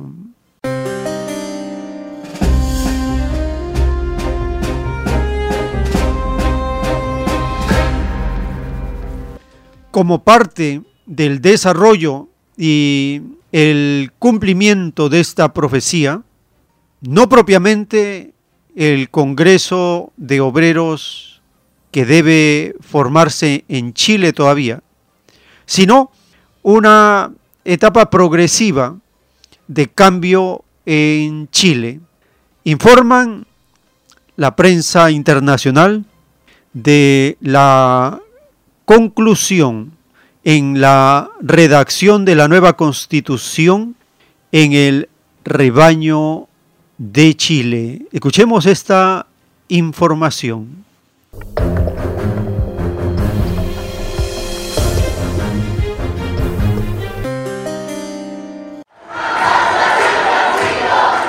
Un momento histórico para Chile. El lunes, el presidente Gabriel Boric recibirá la propuesta de una nueva Carta Magna elaborada por la Convención Constitucional para sustituir a la que está vigente desde la dictadura de Augusto Pinochet. La redacción de esta nueva constitución buscó canalizar las demandas que desembocaron en violentas protestas en Chile a partir de octubre de 2019, exigiendo mayor igualdad social. Yo diría que cumplimos.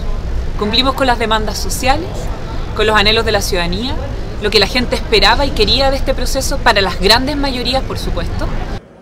La convención innovó al ser paritaria. 77 hombres e igual número de mujeres redactaron el texto, que incluyó también por primera vez 17 escaños indígenas para saldar una vieja deuda con los pueblos originarios, especialmente el mapuche. Es el espacio más democrático que hemos conocido a lo largo de la historia de este país, más de 200 años, en la cual por primera vez pueden participar eh, todas las personas, fuimos electos de forma democrática. Es un, una propuesta que constituye un avance histórico en democracia y garantías de derechos sociales para nuestro país y que además eh, está empapado de feminismo de punta a cabo. El texto incluye derechos sociales reclamados en las calles, pero también sumó polémicas en un proceso que no ha logrado subsanar la fragmentación social. Este texto falla en que a mi juicio genera tanta incertidumbre jurídica que nos va a pegar un frenazo económico por mucho tiempo y por lo tanto eso va a ser imposible que podamos materializar los derechos sociales que son la gran promesa. Yo creo que lo malo es el balance, es el que se desaprovechó eh, el proceso constituyente, de haber construido algo que una y no que divida. Un proceso constituyente que entra con un 80% de apoyo ciudadano, creo que pocas veces se logra.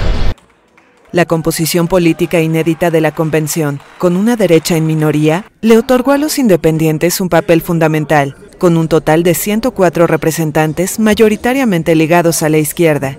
Los dos tercios necesarios para aprobar las normas terminaron por imponer la moderación y construir un texto que, de aprobarse, pondrá a Chile a la vanguardia en varios temas.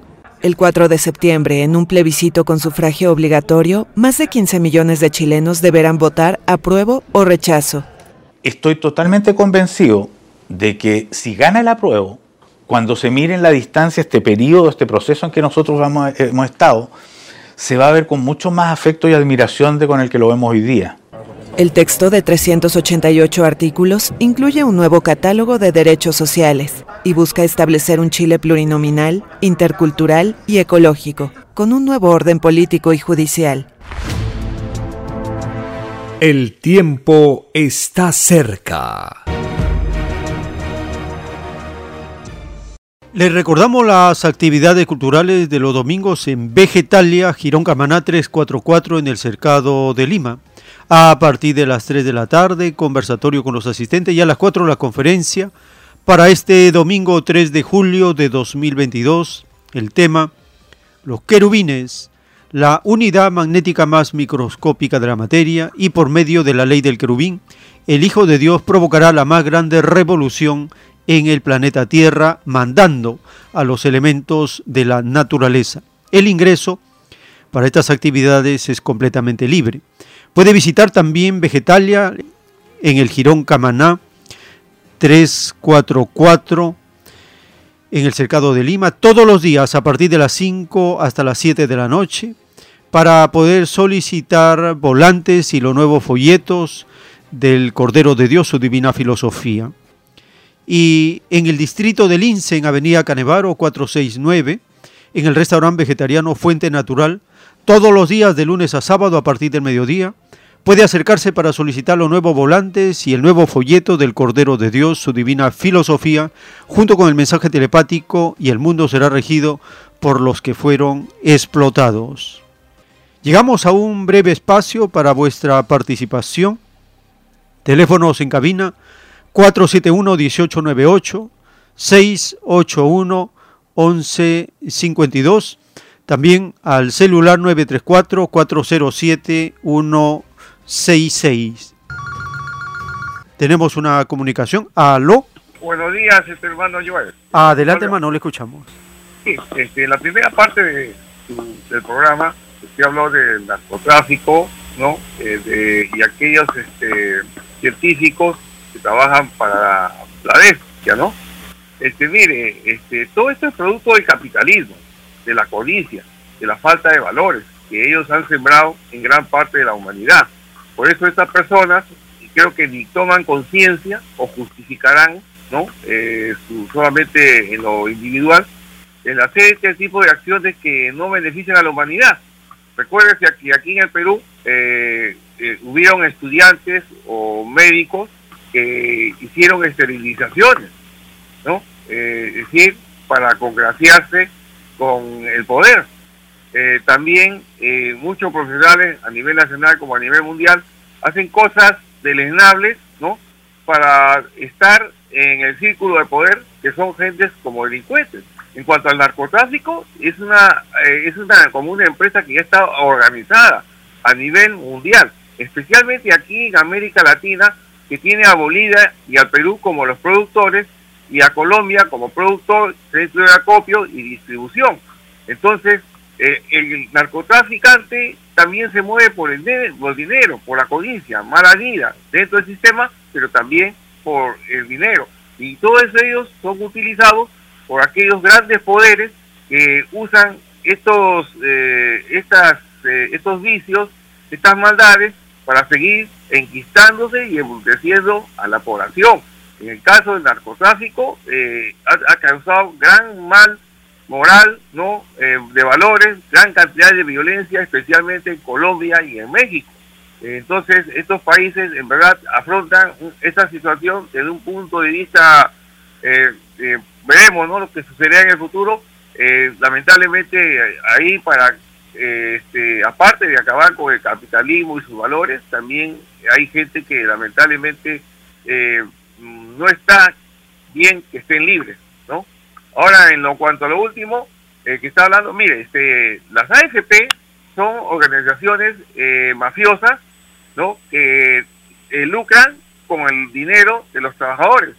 Todo esto es permitido por los estados, por los gobiernos, incluso hasta dan leyes absurdas y perversas a favor de estas organizaciones que recaudan miles de millones y se enriquecen y al trabajador solamente le dan eh, o le, le, dan lo que le sobra, ¿no? Y una mínima ganancia.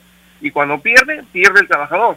Entonces, estas AFP deberían ser ya eliminadas o reglamentadas de otra manera por el actual gobierno que, bueno, no es ni siquiera socialdemócrata. Y en nueve meses, ¿no? O en un año prácticamente el gobierno no ha podido solucionar el problema de, esto, de estas AFP que abusan de los trabajadores y ni de la ONP, en la cual están enquistados verdaderos depredadores, así igual como en muchos organismos del Estado que manejan los dineros del pueblo y que ellos gobiernan a su regalado antojo eh, los dineros del pueblo en beneficio propio y en beneficio de terceros.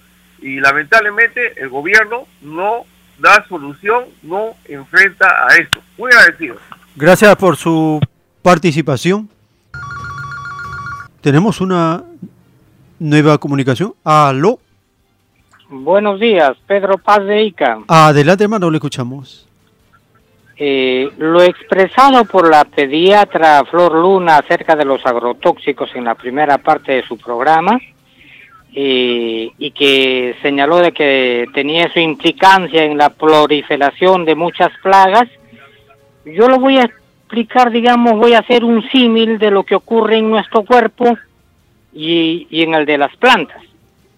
Si nosotros en nuestro cuerpo eliminamos la flora bacteriana benéfica, que contribuye a la degradación de los alimentos para que puedan ser absorbidos para nutrir a nuestro cuerpo, entonces nuestro cuerpo se desnutre, bajan las defensas y proliferan las enfermedades. Esto mismo sucede en nuestro en nuestras hermanas plantas porque los agrotóxicos eliminan la microbiología de las plantas en sus raíces que se encarga de degradar los nutrientes para que sean absorbidos por la planta. En consecuencia, la planta se desnutre y proliferan las enfermedades. Esto desde luego no es casual, fue demoníacamente planeado para que estas grandes empresas del mal puedan vender sus agrotóxicos y puedan vender sus abonos químicos. O sea que es un acto realmente de maldad de todas estas transnacionales demoníacas que hay en, el Perú y en el mundo. De otro lado, yo quería ah, señalar acerca de lo que usted señaló acerca de quiénes eran los perdedores de la prueba de la vida.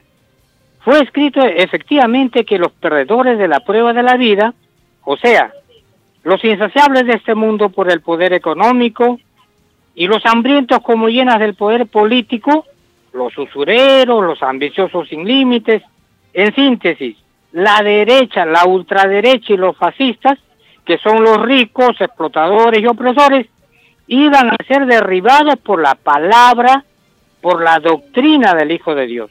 Esto fue escrito en el libro del gran profeta Isaías, en el capítulo 11, verso 5, donde dice, su palabra derribará al opresor.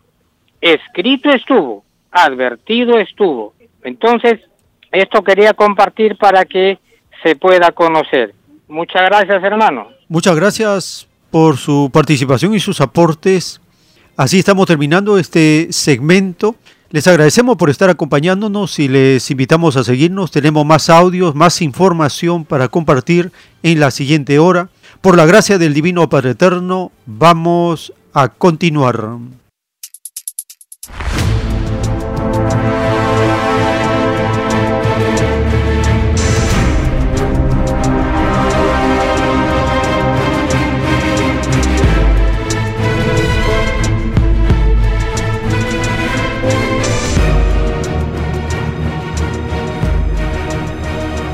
Porque los acontecimientos de la prueba de la vida no se detienen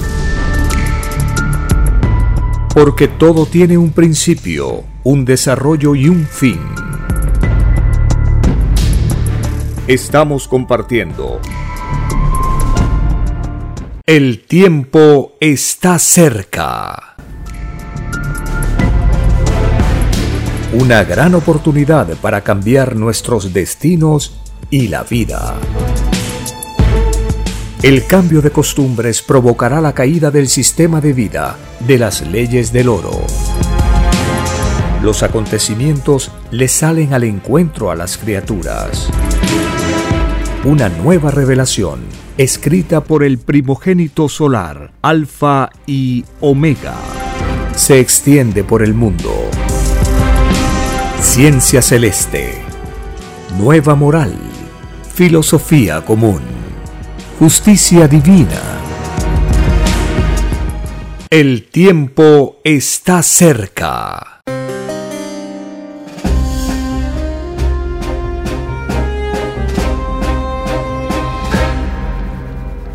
Gracias al Divino Creador de todas las cosas, gracias a la Divina Madre Solar Omega que se revela, se hace visible, se presenta, se aparece en los juicios finales anunciados en las escrituras para el fin de los tiempos.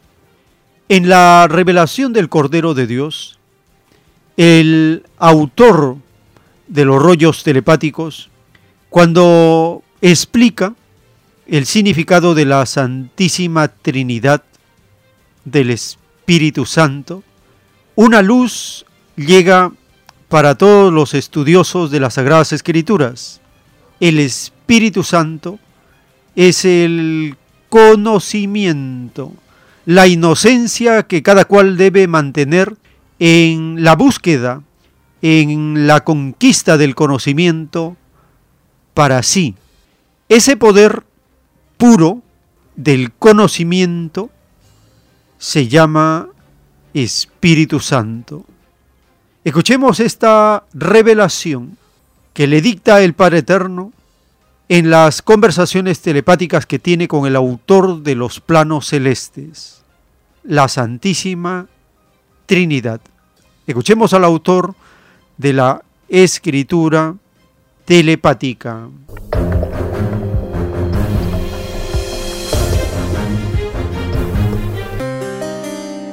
La Santísima Trinidad es el conocimiento de cada uno, en el pasado representó a los apóstoles como lenguetas de fuego, y empezaron a dar idiomas los apóstoles, lenguas extrañas. Solamente eso dijeron que era Espíritu Santo. Sí, el, el Espíritu Santo es la inocencia de la Trinidad, la pureza del conocimiento. Entonces basta generar ideas y la criatura se está creando su Espíritu Santo. Nosotros tenemos Espíritu Santo humano. Arriba en el macrocosmos llamado Reino de los Cielos hay Espíritu Santo solar. Y a eso se refiere Jesucristo cuando, cuando él predicaba y le dijeron que llaman tus parientes y tus hermanos y tu madre. Y él dijo que si hablan contra el Padre se perdonarán, contra el Hijo también. Pero hay ahí el que habla mal con, contra el Espíritu Santo no será perdonado ni en esta ni en la otra. Sí, porque como el conocimiento es universal, abarca a todos los planetas, todo el mundo, todo el que habla contra el Espíritu Santo habló contra todo el universo.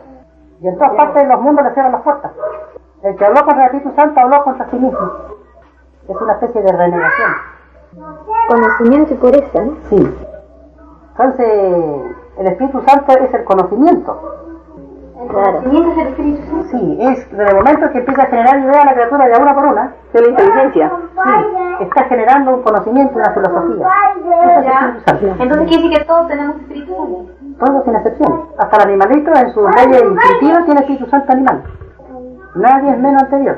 Ni la molécula es menos. Pero debe haber algo, algo especial porque como cuando bautiza a, a Cristo dice que baja el Espíritu Santo. Eh, aquí no hay algo especial. Porque el Eterno no tiene distinciones. Él es justo. De una manera que escapa a la mente. No hay privilegios tampoco. Entonces, Aquí hay, hay derechos de jerarquía ante Dios. Y el derecho se conquista con el conocimiento, con el sudor de frente. El que ganará el pan con el sudor de tu frente está relacionado con el Espíritu Santo de cada uno. entonces es diferente el Espíritu Santo de cada uno. Sí, porque diferente es la obra de cada uno. Entonces, el que no estudió, no trabajó en la vida, rebajó su Espíritu Santo, teniendo oportunidad de ascenderlo en jerarquía. Entonces, todos los que pierden el tiempo en las pruebas de vida planetarias, los perezosos, los vanidosos, en el juicio van a llorar mucho, porque no es una reina por no tener eh, Espíritu Santo elevado. El tiempo está cerca. En un plano celeste de la doctrina del Cordero de Dios está revelado. Un segundo celeste equivale a un siglo terrestre, siendo el tiempo terrestre inversamente correlativo al espacio terrestre. Es decir, que a medida que el espíritu terrestre evoluciona en sí mismo, más se acerca al tiempo eterno. Es por eso que está escrito que hay que ser pequeñito y humilde para ser grande y eterno en el reino de los cielos.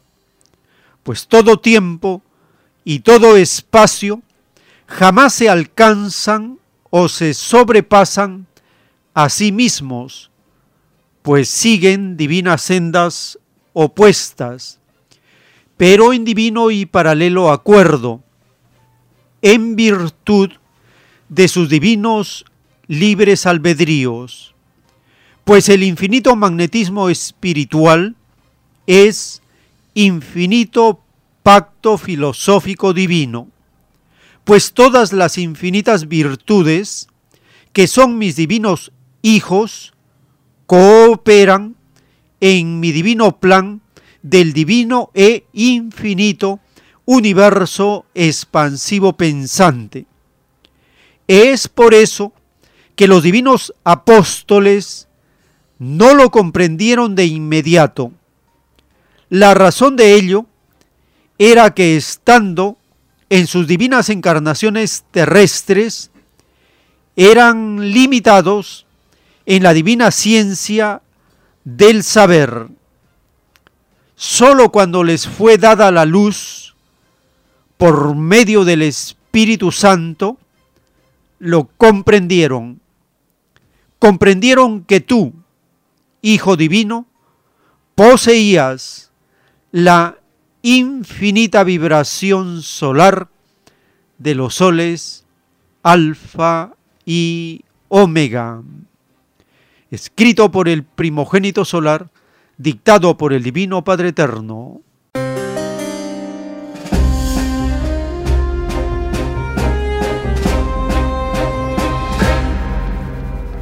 Estamos compartiendo la revelación del Espíritu Santo y es el conocimiento que cada uno debe lograr en pureza, en inocencia, en santidad, para ir evolucionando en jerarquía. En las Sagradas Escrituras y en el Nuevo Testamento, el Espíritu Santo es mencionado con frecuencia. En el capítulo 11 del libro Hechos de los Apóstoles, está escrito el informe de Pedro a la comunidad de Jerusalén y en la comunidad de Antioquía. Escuchemos el capítulo 11 del libro Hechos de los Apóstoles.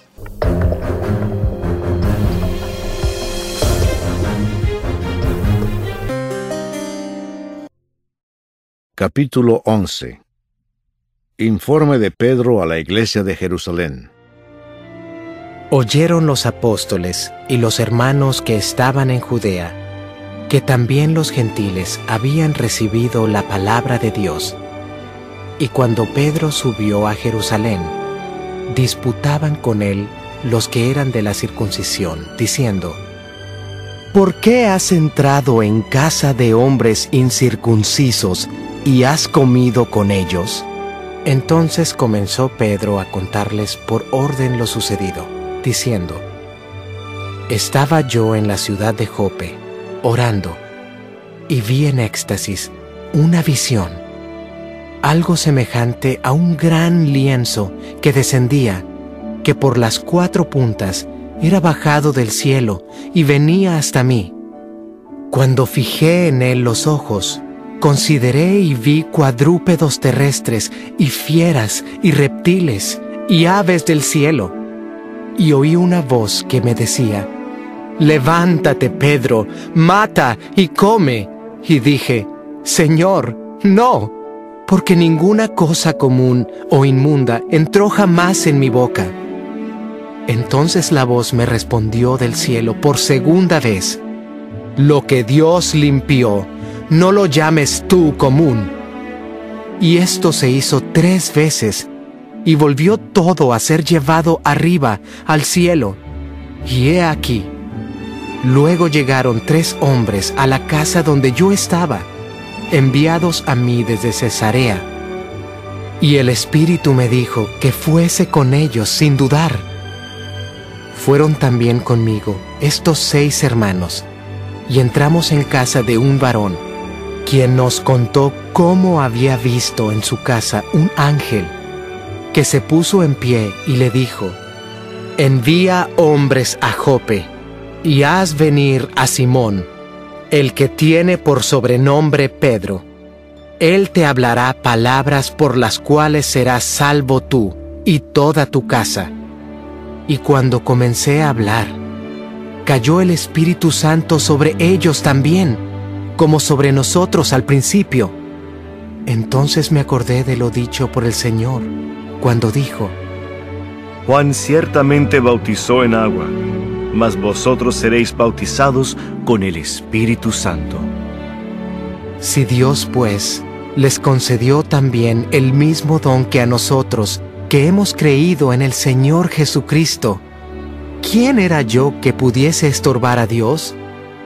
Entonces, Oídas estas cosas, callaron y glorificaron a Dios, diciendo, De manera que también a los gentiles ha dado Dios arrepentimiento para vida. La iglesia en Antioquía. Ahora bien, los que habían sido esparcidos a causa de la persecución que hubo con motivo de Esteban, pasaron hasta Fenicia, Chipre y Antioquía, no hablando a nadie la palabra, sino solo a los judíos. Pero había entre ellos unos varones de Chipre y de Sirene, los cuales, cuando entraron en Antioquía, hablaron también a los griegos, anunciando el Evangelio del Señor Jesús. Y la mano del Señor estaba con ellos, y gran número creyó y se convirtió al Señor. Llegó la noticia de estas cosas a oídos de la iglesia que estaba en Jerusalén, y enviaron a Bernabé que fuese hasta Antioquía. Este, cuando llegó y vio la gracia de Dios, se regocijó y exhortó a todos a que con propósito de corazón permaneciesen fieles al Señor, porque era varón bueno, y lleno del Espíritu Santo y de fe, y una gran multitud fue agregada al Señor. Después fue Bernabé a Tarso para buscar a Saulo, y hallándole, le trajo a Antioquía, y se congregaron allí todo un año con la iglesia, y enseñaron a mucha gente, y a los discípulos se les llamó cristianos por primera vez en Antioquía. En aquellos días, unos profetas descendieron de Jerusalén a Antioquía, y levantándose uno de ellos, llamado Agabo, daba a entender por el Espíritu que vendría una gran hambre en toda la tierra habitada, la cual sucedió en tiempo de Claudio. Entonces los discípulos, cada uno conforme a lo que tenía, determinaron enviar socorro a los hermanos que habitaban en Judea, lo cual en efecto hicieron, enviándolo a los ancianos por mano de Bernabé y de Saulo. El tiempo está cerca. El arca de las alianzas tiene un significado inmenso en la comprensión de las relaciones de la materia y el espíritu. Está escrito en un plano celeste dictado por el Padre Eterno. Cuando fue creado el mundo en el reino de los cielos, fue creado de materia y de espíritu. Hubo entre ambos divinas alianzas, conocidas en el reino como el arca de las alianzas, un arca que parte de una microscópica chispita, de un mundo polvo, de un puntito perdido en las inmensidades del espacio y concebido por criaturas colosales que no tienen límites en sus formas, ni en sus cuerpos, filosofías y destinos. El reino de los cielos ve a los mundos como el vuestro, como unos puntitos suspendidos en el infinito, porque nadie es más grande sino el Padre. Lo que se hace necesario, amplificarlos, agrandarlos, tal como vosotros lo hacéis con los microbios. Lo de arriba es igual a lo de abajo. Y este divino proceso se efectúa en colosales televisiones solares que no tienen límites, porque hay que atender a mundos y criaturas que no tienen límite fijo y se encuentran a distancias siderales. Con todo el universo se tiene un colosal trabajo, tal como en vuestro mundo hay que atender y cuidar un hermoso valle, poniendo esto y quitando esto otro, mejorando la tierra, perfeccionando sus plantas, Igual ocurre con respecto a otros mundos. Lo de arriba es igual a lo de abajo. Cada escena que ocurre en vuestro mundo ocurre en otros, porque vuestras ideas son herencias hechas planetas. Es por eso que fue escrito, vosotros sois la sal de la vida escrito por el primogénito solar, Alfa y Omega.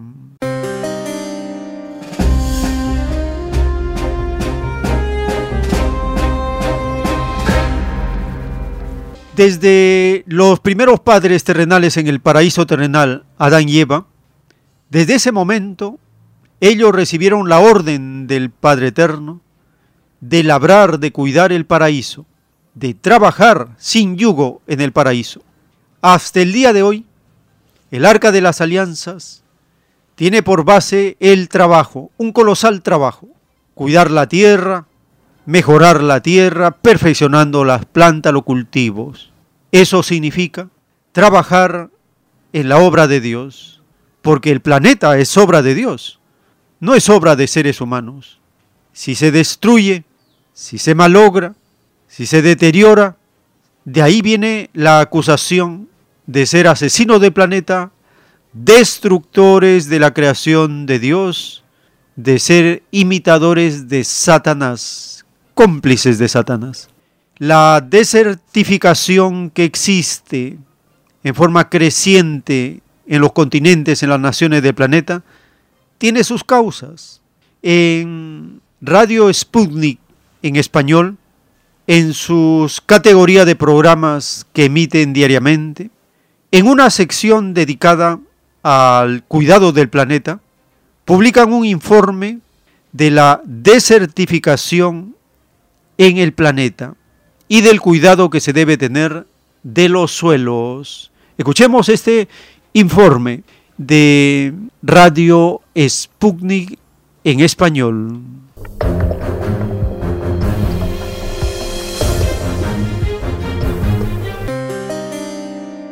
Superando juntos las sequías. Este es el lema del 2022 para una fecha en la que se llama a la reflexión y se pone sobre la mesa el problema de la desertificación en todo el planeta. Según datos de Naciones Unidas, el número y la duración de las sequías aumentaron un 29% desde el año 2000. Ahora, ¿Cuál es la situación actual, Anabela, de este fenómeno? Se estima que actualmente hay más de 2.300 millones de personas que sufren problemas por la escasez de agua en varias partes del mundo y la desertificación tiene un rol importante en esta problemática. Según el biólogo colombiano Luis Alfonso Ortega, integrante de la Fundación Ecohabitats, hay varios factores que derivan en esto. El mal uso del suelo a la hora de cultivar es uno de los principales causantes de la desertificación. La ganadería también juega un rol importante en esta afectación de los suelos, ¿no? Así es, Martín. Unido a la deforestación, el sobrepastoreo, por ejemplo, para la ganadería, perjudica considerablemente las tierras. ¿Y cuál es el panorama en Latinoamérica, Anabela? Según el experto colombiano, los suelos andinos son algunas de las zonas con mayor afectación actualmente. ¿Estos daños son reparables? ¿Hay algo que se puede hacer para poder justamente revertir el estado de deterioro o prevenir la sequía? Sí, se pueden hacer muchas cosas y según Ortega hay varios planes en marcha en diferentes países que han demostrado la posibilidad de mejorar la situación. Se ha trabajado con programas de cooperación de Alemania y con la Escuela de Agro y Permacultura. Ellos han demostrado que utilizando abonos orgánicos y prácticas de laboreo del suelo más amigables muestran cómo en cuestión de décadas recupera el suelo. Entonces, la tecnología está, los ejercicios y las prácticas y los pilotos demostrativos y las investigaciones también están. Pero nos enfrentamos es a, una carrera del capitalismo frente a la conservación. Entonces, no es rentable, no es rentable para grandes compañías que producen soya, que producen caña de azúcar, como el caso de Colombia, que producen sorgo, eh, maíz a grandes escalas, cambiar estas prácticas para hacer una agricultura más amigable con el manejo del suelo, porque ellos lo que necesitan es recuperar la inversión Ortega marca la necesidad de avanzar en la elaboración de leyes, pero también de avanzar en legislaciones a nivel de región, pues hay suelos que se comparten entre varios países y son fuente vital para gran parte de Latinoamérica. Se requiere que Latinoamérica tome una posición mucho más fuerte frente a la conservación y recuperación de sus suelos, si bien los daños más grandes lo causan los megaproductores o las grandes empresas, nosotros como ciudadanos me imagino que tenemos la posibilidad de poder contribuir de alguna forma a frenar esto, ¿no? Sí, Martín, se puede y Ortega nos brindó algunos consejos. Nuestra ayuda con esta causa puede ser más fácil de lo que creemos, pero escuchemos lo que nos decía el experto. Hay un ejercicio que se llama reciprocidad. Y la reciprocidad consiste en que personas que habitan la ciudad puedan tener prácticas eh, de incentivos a la gente que vive en las zonas rurales. Los productores rurales enfrentan una situación muy difícil para producir. Siempre se les reclama que deben cuidar el agua, que deben cuidar el bosque, que deben cuidar los suelos. Pero realmente eh, nosotros los urbanos no nos comprometemos. Muy interesante los ejemplos aportados por el experto Anabela. Ahora, ¿en Latinoamérica se aplica alguna de estas prácticas? Sí, Martín, el biólogo nos aportó detalles de cómo se trabaja en algunos países tales como Cuba y Brasil. Escuchábamos al biólogo colombiano Luis Alfonso Ortega, integrante de la Fundación Ecohabitats, que nos brindó un análisis de la situación de los suelos latinoamericanos en el marco del Día Mundial contra la Desertificación. El tiempo está cerca. En la justicia del Divino Padre Eterno, para este microscópico planeta de pruebas llamado Tierra, un puntito suspendido y perdido en las inmensidades del espacio, en un plano celeste el Divino Padre Eterno dice, el Padre Jehová es el supremo y divino juez en toda prueba pedida por sus hijos. Y el Padre Jehová deja para este mundo al comunismo terrenal, deja a la filosofía que más se le acercó a su divino mandato. Todos son iguales en derechos delante de Dios. Lo que quiere decir que la más microscópica imitación a lo dicho por el Padre es premiado infinitamente. El sistema elegido por el Padre puede o podría haber tenido cualquier nombre. Lo importante para el Padre es la moral en su cualidad y calidad. Hay muchas clases de moral. La moral del extraño sistema de vida, basado en el oro, es extraña moral. Es una moral que no se conoce en el reino de los cielos. Es por ello que se dice extraña moral. La moral de la filosofía comunista terrenal se conoce porque trató de imitar a la igualdad enseñada por el Padre. Es una moral que tuvo que vencer la inmoralidad del llamado capitalismo. La extraña moral del capitalismo no pasó esta prueba, porque ella misma fue la creadora de la inmoralidad viviente en este mundo. ¿No es acaso más antiguo que el comunismo? Porque el capitalismo, al proclamarse primero, lanzó primero la primera piedra, enseñó primero moral al mundo. Lo triste es que tal moral fue moral interesada, porque se basó en el patrón oro.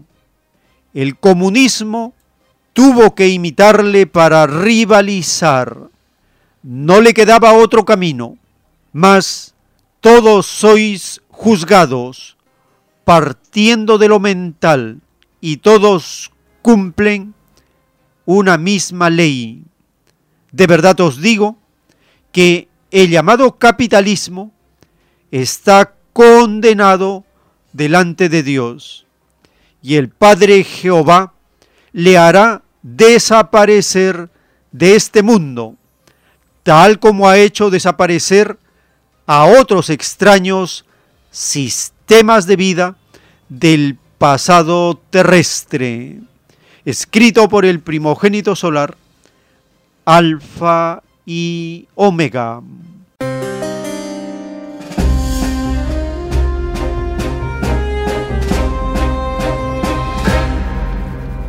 Aquí está la explicación del proceso social que vive el rebaño llamado China de 1949 a 1978 se construyeron las bases del socialismo con peculiaridades chinas. A partir de 1978, el socialismo con peculiaridades chinas tuvo que imitar al capitalismo.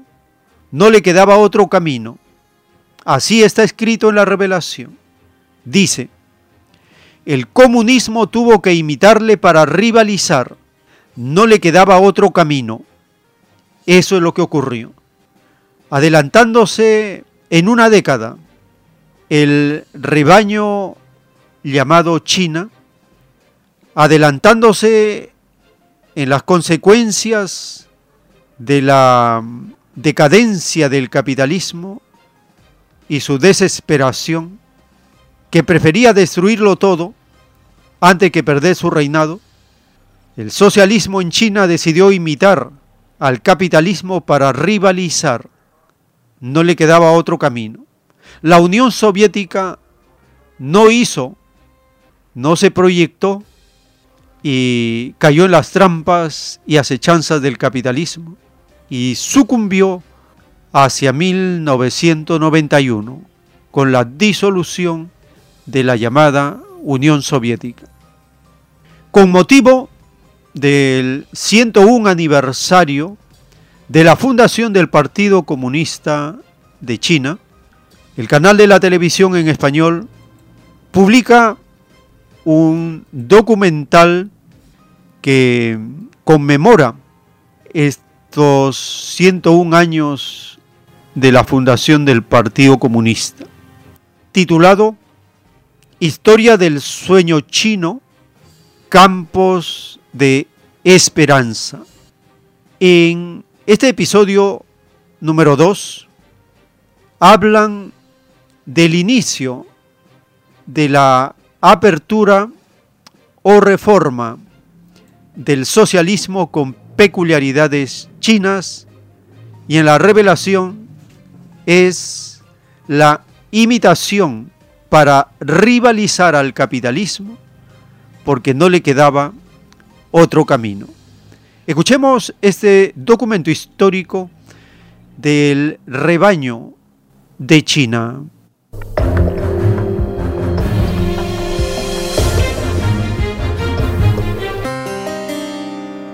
El 10 de noviembre de 1978 se llevó a cabo en Beijing la Conferencia Central de Trabajo del Partido Comunista de China, a la que asistieron más de 200 funcionarios de alto nivel. El entonces líder, Deng Xiaoping, decidió implementar la reforma y apertura. Aquel discurso disipó las dudas y los prejuicios de muchos funcionarios de alto rango y señaló el futuro desarrollo del país. El 18 de diciembre de 1978 se celebró en Beijing otra importante reunión del Partido Comunista de China, la tercera sesión plenaria del decimonoveno Comité Central. China se encontraba en el cruce de la historia y debía determinar su rumbo de desarrollo. La reunión decidió trasladar el enfoque de trabajo a la modernización socialista y concentrar los esfuerzos en la promoción de la reforma. Dicho evento fue un hito en la historia del Partido Comunista de China.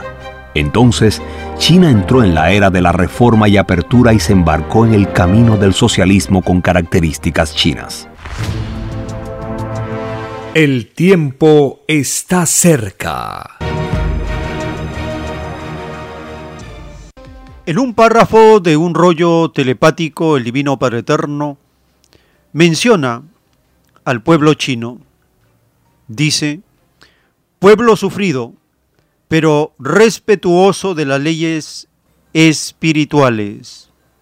Al igual que el pueblo chino, duras pruebas tuvo durante muchos siglos. Estas pruebas, que fueron pedidas por estos espíritus, llegan a su término. Todo lo que se diga en el occidente podrido, calumnia es y juzgados son los demonios que alimentan la calumnia. No existe calumnia que no provoque un llorar y crujir de dientes en el causante de ella. Por lo tanto, preparaos falsos profetas del occidente. Vosotros habéis hecho de la verdad un negocio, creyendo que jamás rendiríais cuenta a nadie. Los hechos que se aproximan os demostrarán lo contrario. Escrito por el primogénito solar, Alfa y Omega.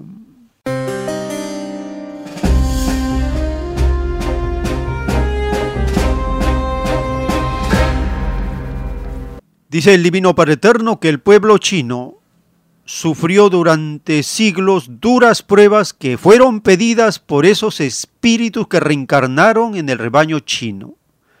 Dice que esas pruebas llegan a su término y que todo lo que se diga en el occidente podrido, calumnia es.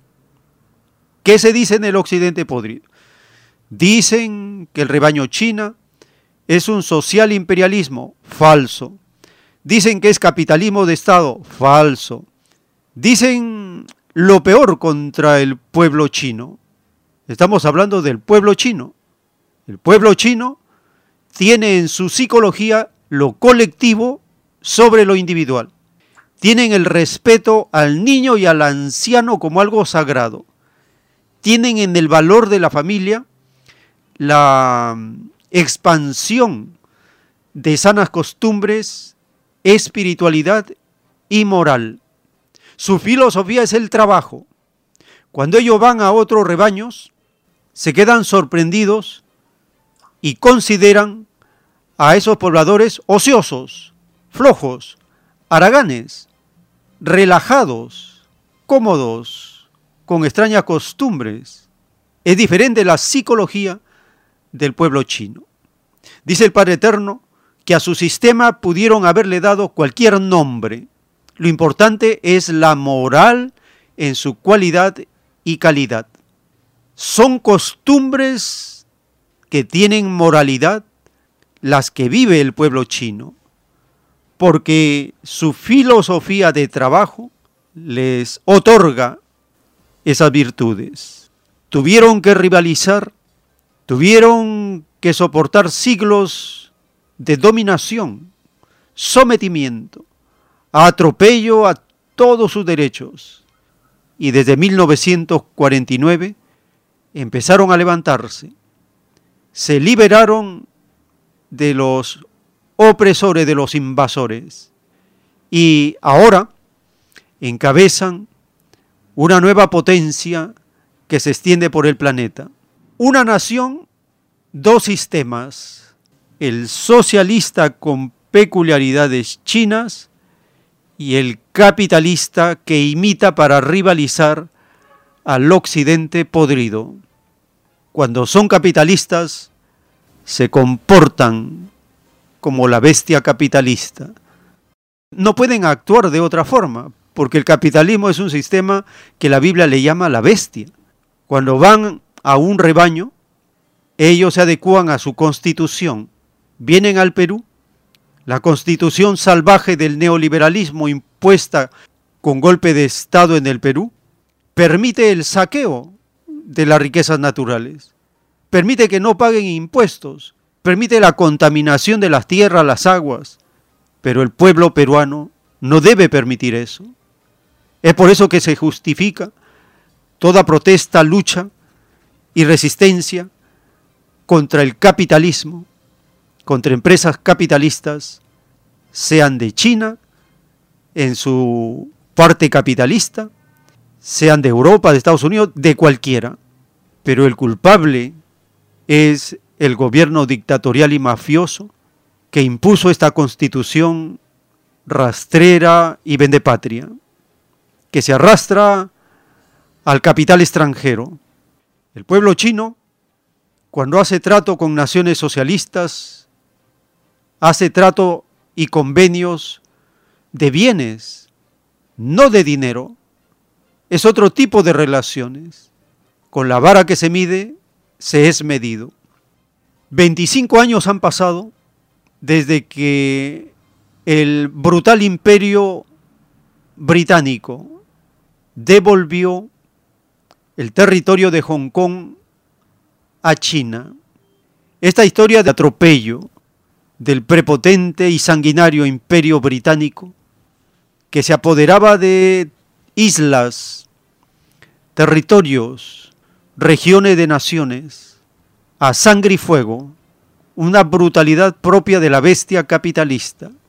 25 años y el mandatario socialista Xi Jinping asistió a la reunión por el 25 aniversario del retorno de Hong Kong a la patria. Escuchemos esta nota publicada por el canal de la televisión china en español.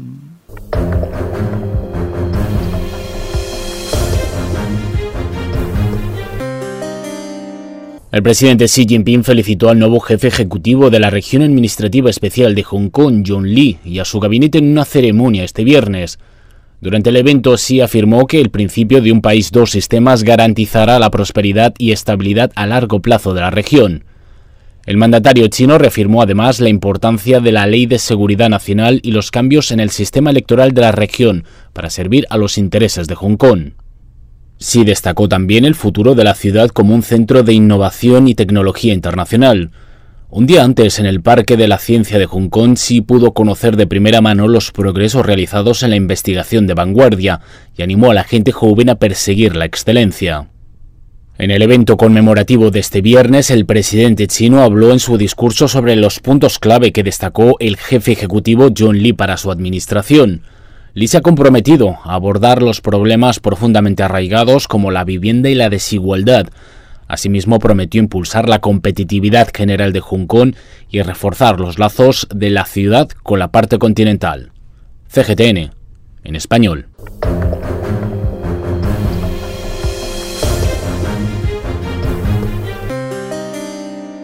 El 1 de julio se cumplen 25 años de que Hong Kong pasara de manos británicas a chinas. Al respecto, el presidente Xi Jinping, durante su visita a Hong Kong, con el motivo de esta celebración, consideró que la política de un país, dos sistemas, es reconocida como una garantía fundamental de prosperidad y estabilidad de esa ciudad. Los 25 años de práctica nos dicen que solo con una comprensión profunda y precisa de las reglas de implementación del principio de un país, dos sistemas, podemos asegurar que la causa de un país, dos sistemas siga avanzando de manera constante en la dirección correcta. En otra parte de sus palabras, refiriéndose a la Ley de Seguridad Nacional de Hong Kong de 2020 y que tipifica los crímenes y penas por acciones de separatismo, subversión, terrorismo y conspiración de países extranjeros contra la soberanía de China, el presidente Xi dijo que la ley ha tenido beneficios para los derechos democráticos de los ciudadanos. Agregó que todos los residentes de la región administrativa especial de Hong Kong deberán respetar y defender conscientemente el sistema socialista como el pilar fundamental de la República Popular China, así como el liderazgo del Partido Comunista. Debemos implementar el principio de patriotas administrando Hong Kong. Mantener el poder político en manos de los patriotas es una regla política practicada comúnmente en el mundo. Ningún pueblo en ningún país o región del mundo permitirá jamás que el poder político caiga en manos de fuerzas o individuos que no aman a su país o que incluso venderían o traicionarían a su propio país. Mantener el poder de gobernar la región administrativa especial de Hong Kong firmemente en manos de los patriotas es esencial para salvaguardar la estabilidad y seguridad a largo plazo de Hong Kong. El mandatario chino dejó claro que en este momento Hong Kong se encuentra en una nueva etapa en la que está pasando del caos a la gobernanza y luego a una mayor prosperidad. En esta misma línea aseguró que el gobierno central apoya plenamente a Hong Kong en el mantenimiento de su estatus y ventaja únicos a largo plazo, consolidando su papel como centro financiero, marítimo y comercial internacional y manteniendo su entorno comercial libre, abierto y regulado. Dari Pérez Díaz con información de Nilufar Shakuri, Hispan TV Noticias. El tiempo está cerca. Apocalipsis capítulo 13, verso 1, dice la revelación, me paré sobre la arena del mar y vi subir del mar una bestia que tenía siete cabezas y diez cuernos, y en sus cuernos diez diademas, y sobre sus cabezas un nombre blasfemo. Apocalipsis capítulo 13, verso 1. Esta alegoría de la bestia de siete cabezas representa a las siete naciones ricas, las llamadas más industrializadas del planeta, las siete potencias más sanguinarias de la Tierra, las que se lucran fabricando y vendiendo armas en todas las naciones, y la cabeza de la bestia Estados Unidos impone el dólar con bomba atómica, con chantaje, amenaza, soborno, en todo el planeta. Sorprendente materialización del Apocalipsis en nuestro tiempo. Escuchemos la nota publicada. En ella se informa que la reciente cumbre del G7, del grupo de los siete más ricos, de las siete cabezas de la bestia, estuvo marcada por la llamada guerra en Ucrania.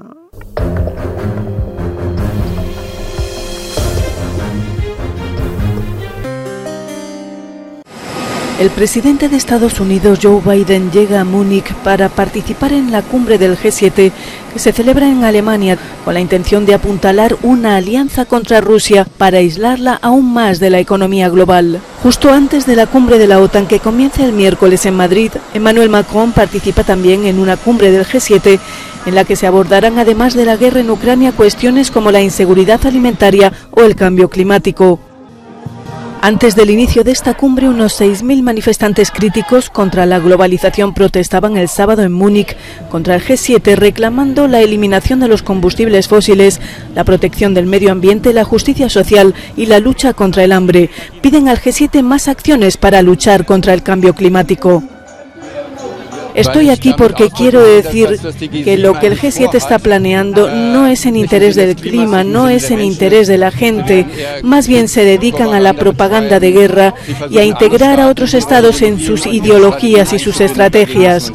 Activistas de Greenpeace escalaron la montaña de Waxenstein para instalar un gigantesco signo de la paz hecho con antorchas encendidas para pedir la salida de los combustibles fósiles.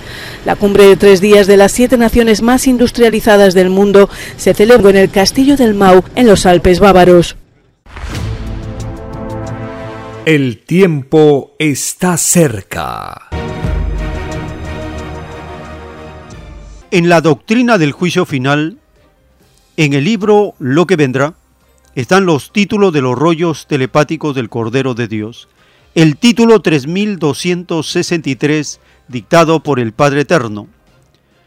Los que en la prueba de la vida no pertenecieron a ningún organismo de la paz, los tales no encontrarán paz en sus futuras existencias, porque la paz es de Dios, la guerra salió de los hombres.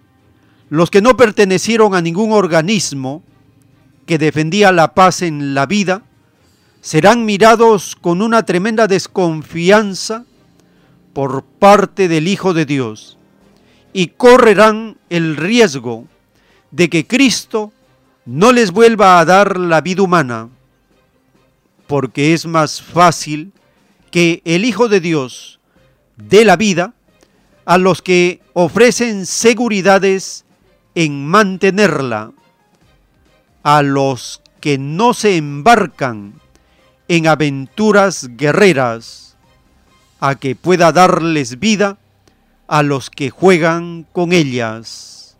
Escrito por el primogénito solar, Alfa y Omega.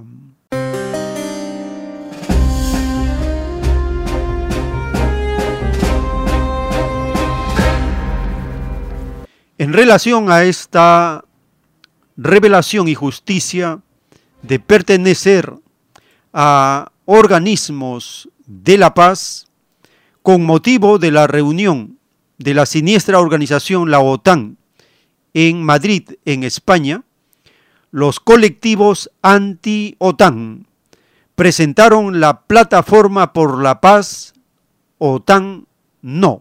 Escuchemos esta información de los colectivos por la paz.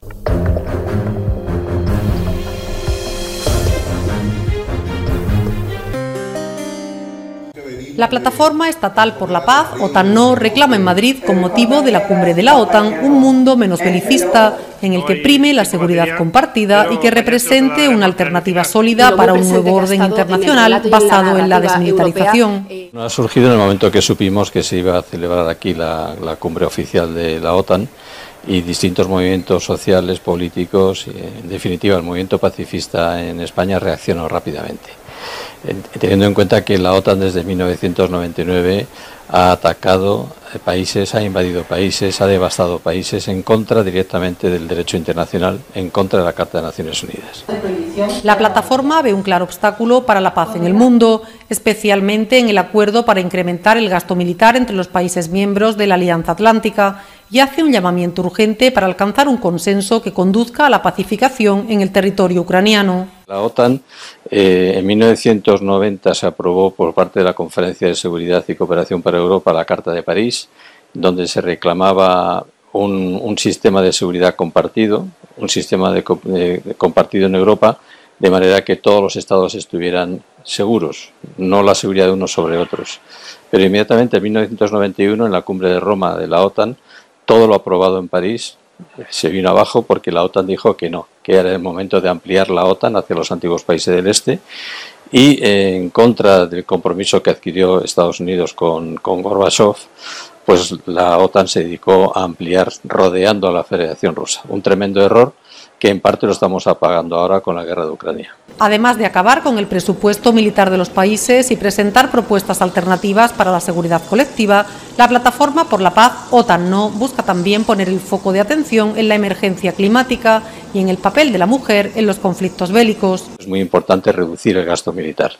¿Reducir el gasto militar para qué? Pues para dar seguridad a lo que realmente crea inseguridad en el mundo, que es la, pobreza, el hambre, la desnutrición, la falta de agua potable, eh, la falta de empleo, el cambio climático y por eso nosotros hacemos una apuesta integral. Es decir, nosotros creemos que hace falta un, un, modelo de seguridad desmilitarizado en donde todos los recursos que se tienen que retraer del gasto militar vayan directamente a la cooperación.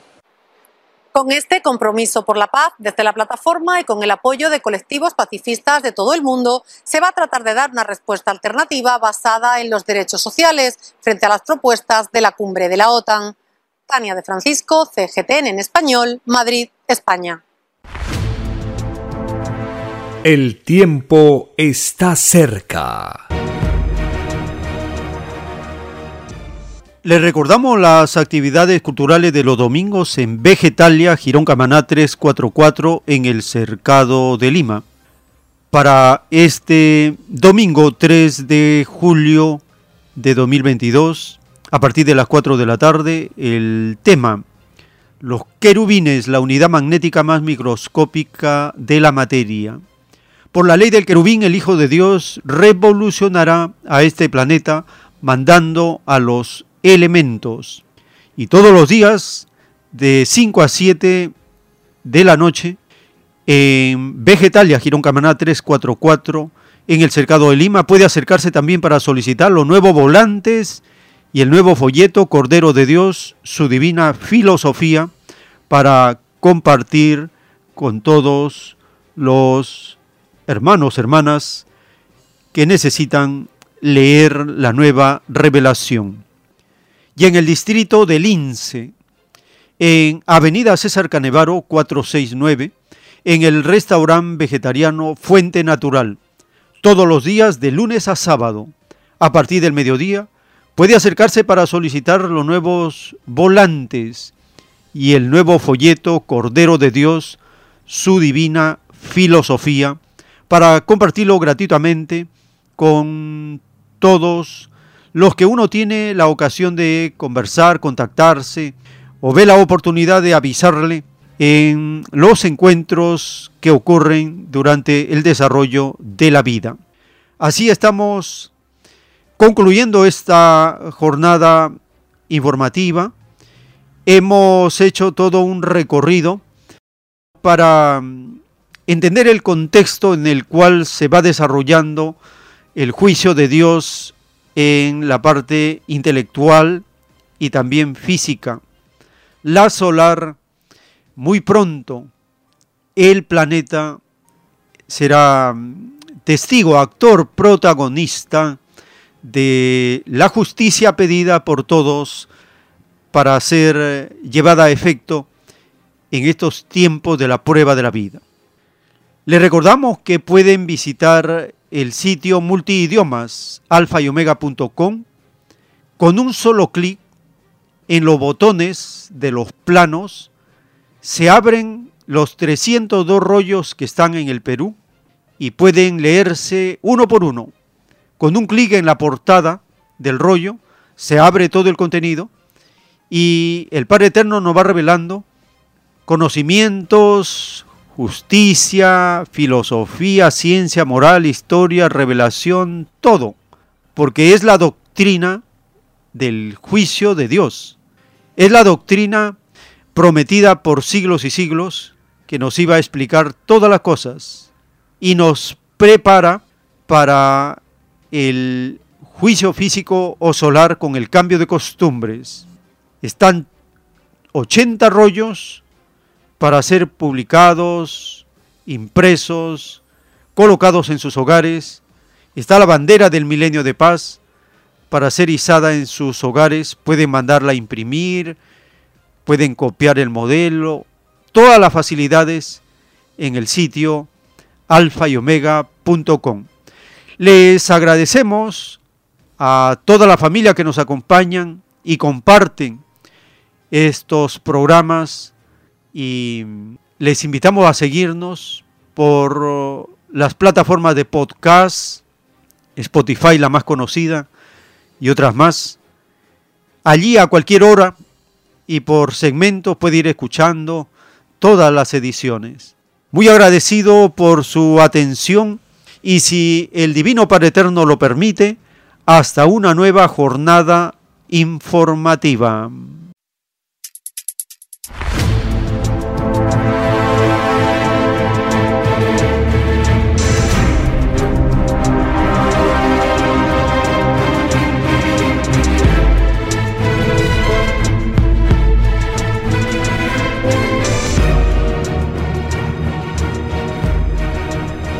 Porque la vida en desarrollo no se detiene en ningún instante.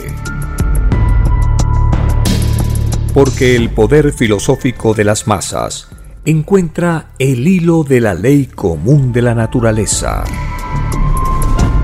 La igualdad triunfa en la prueba de la vida. Por el principio de un nuevo amanecer en la historia humana, hemos presentado El tiempo está cerca.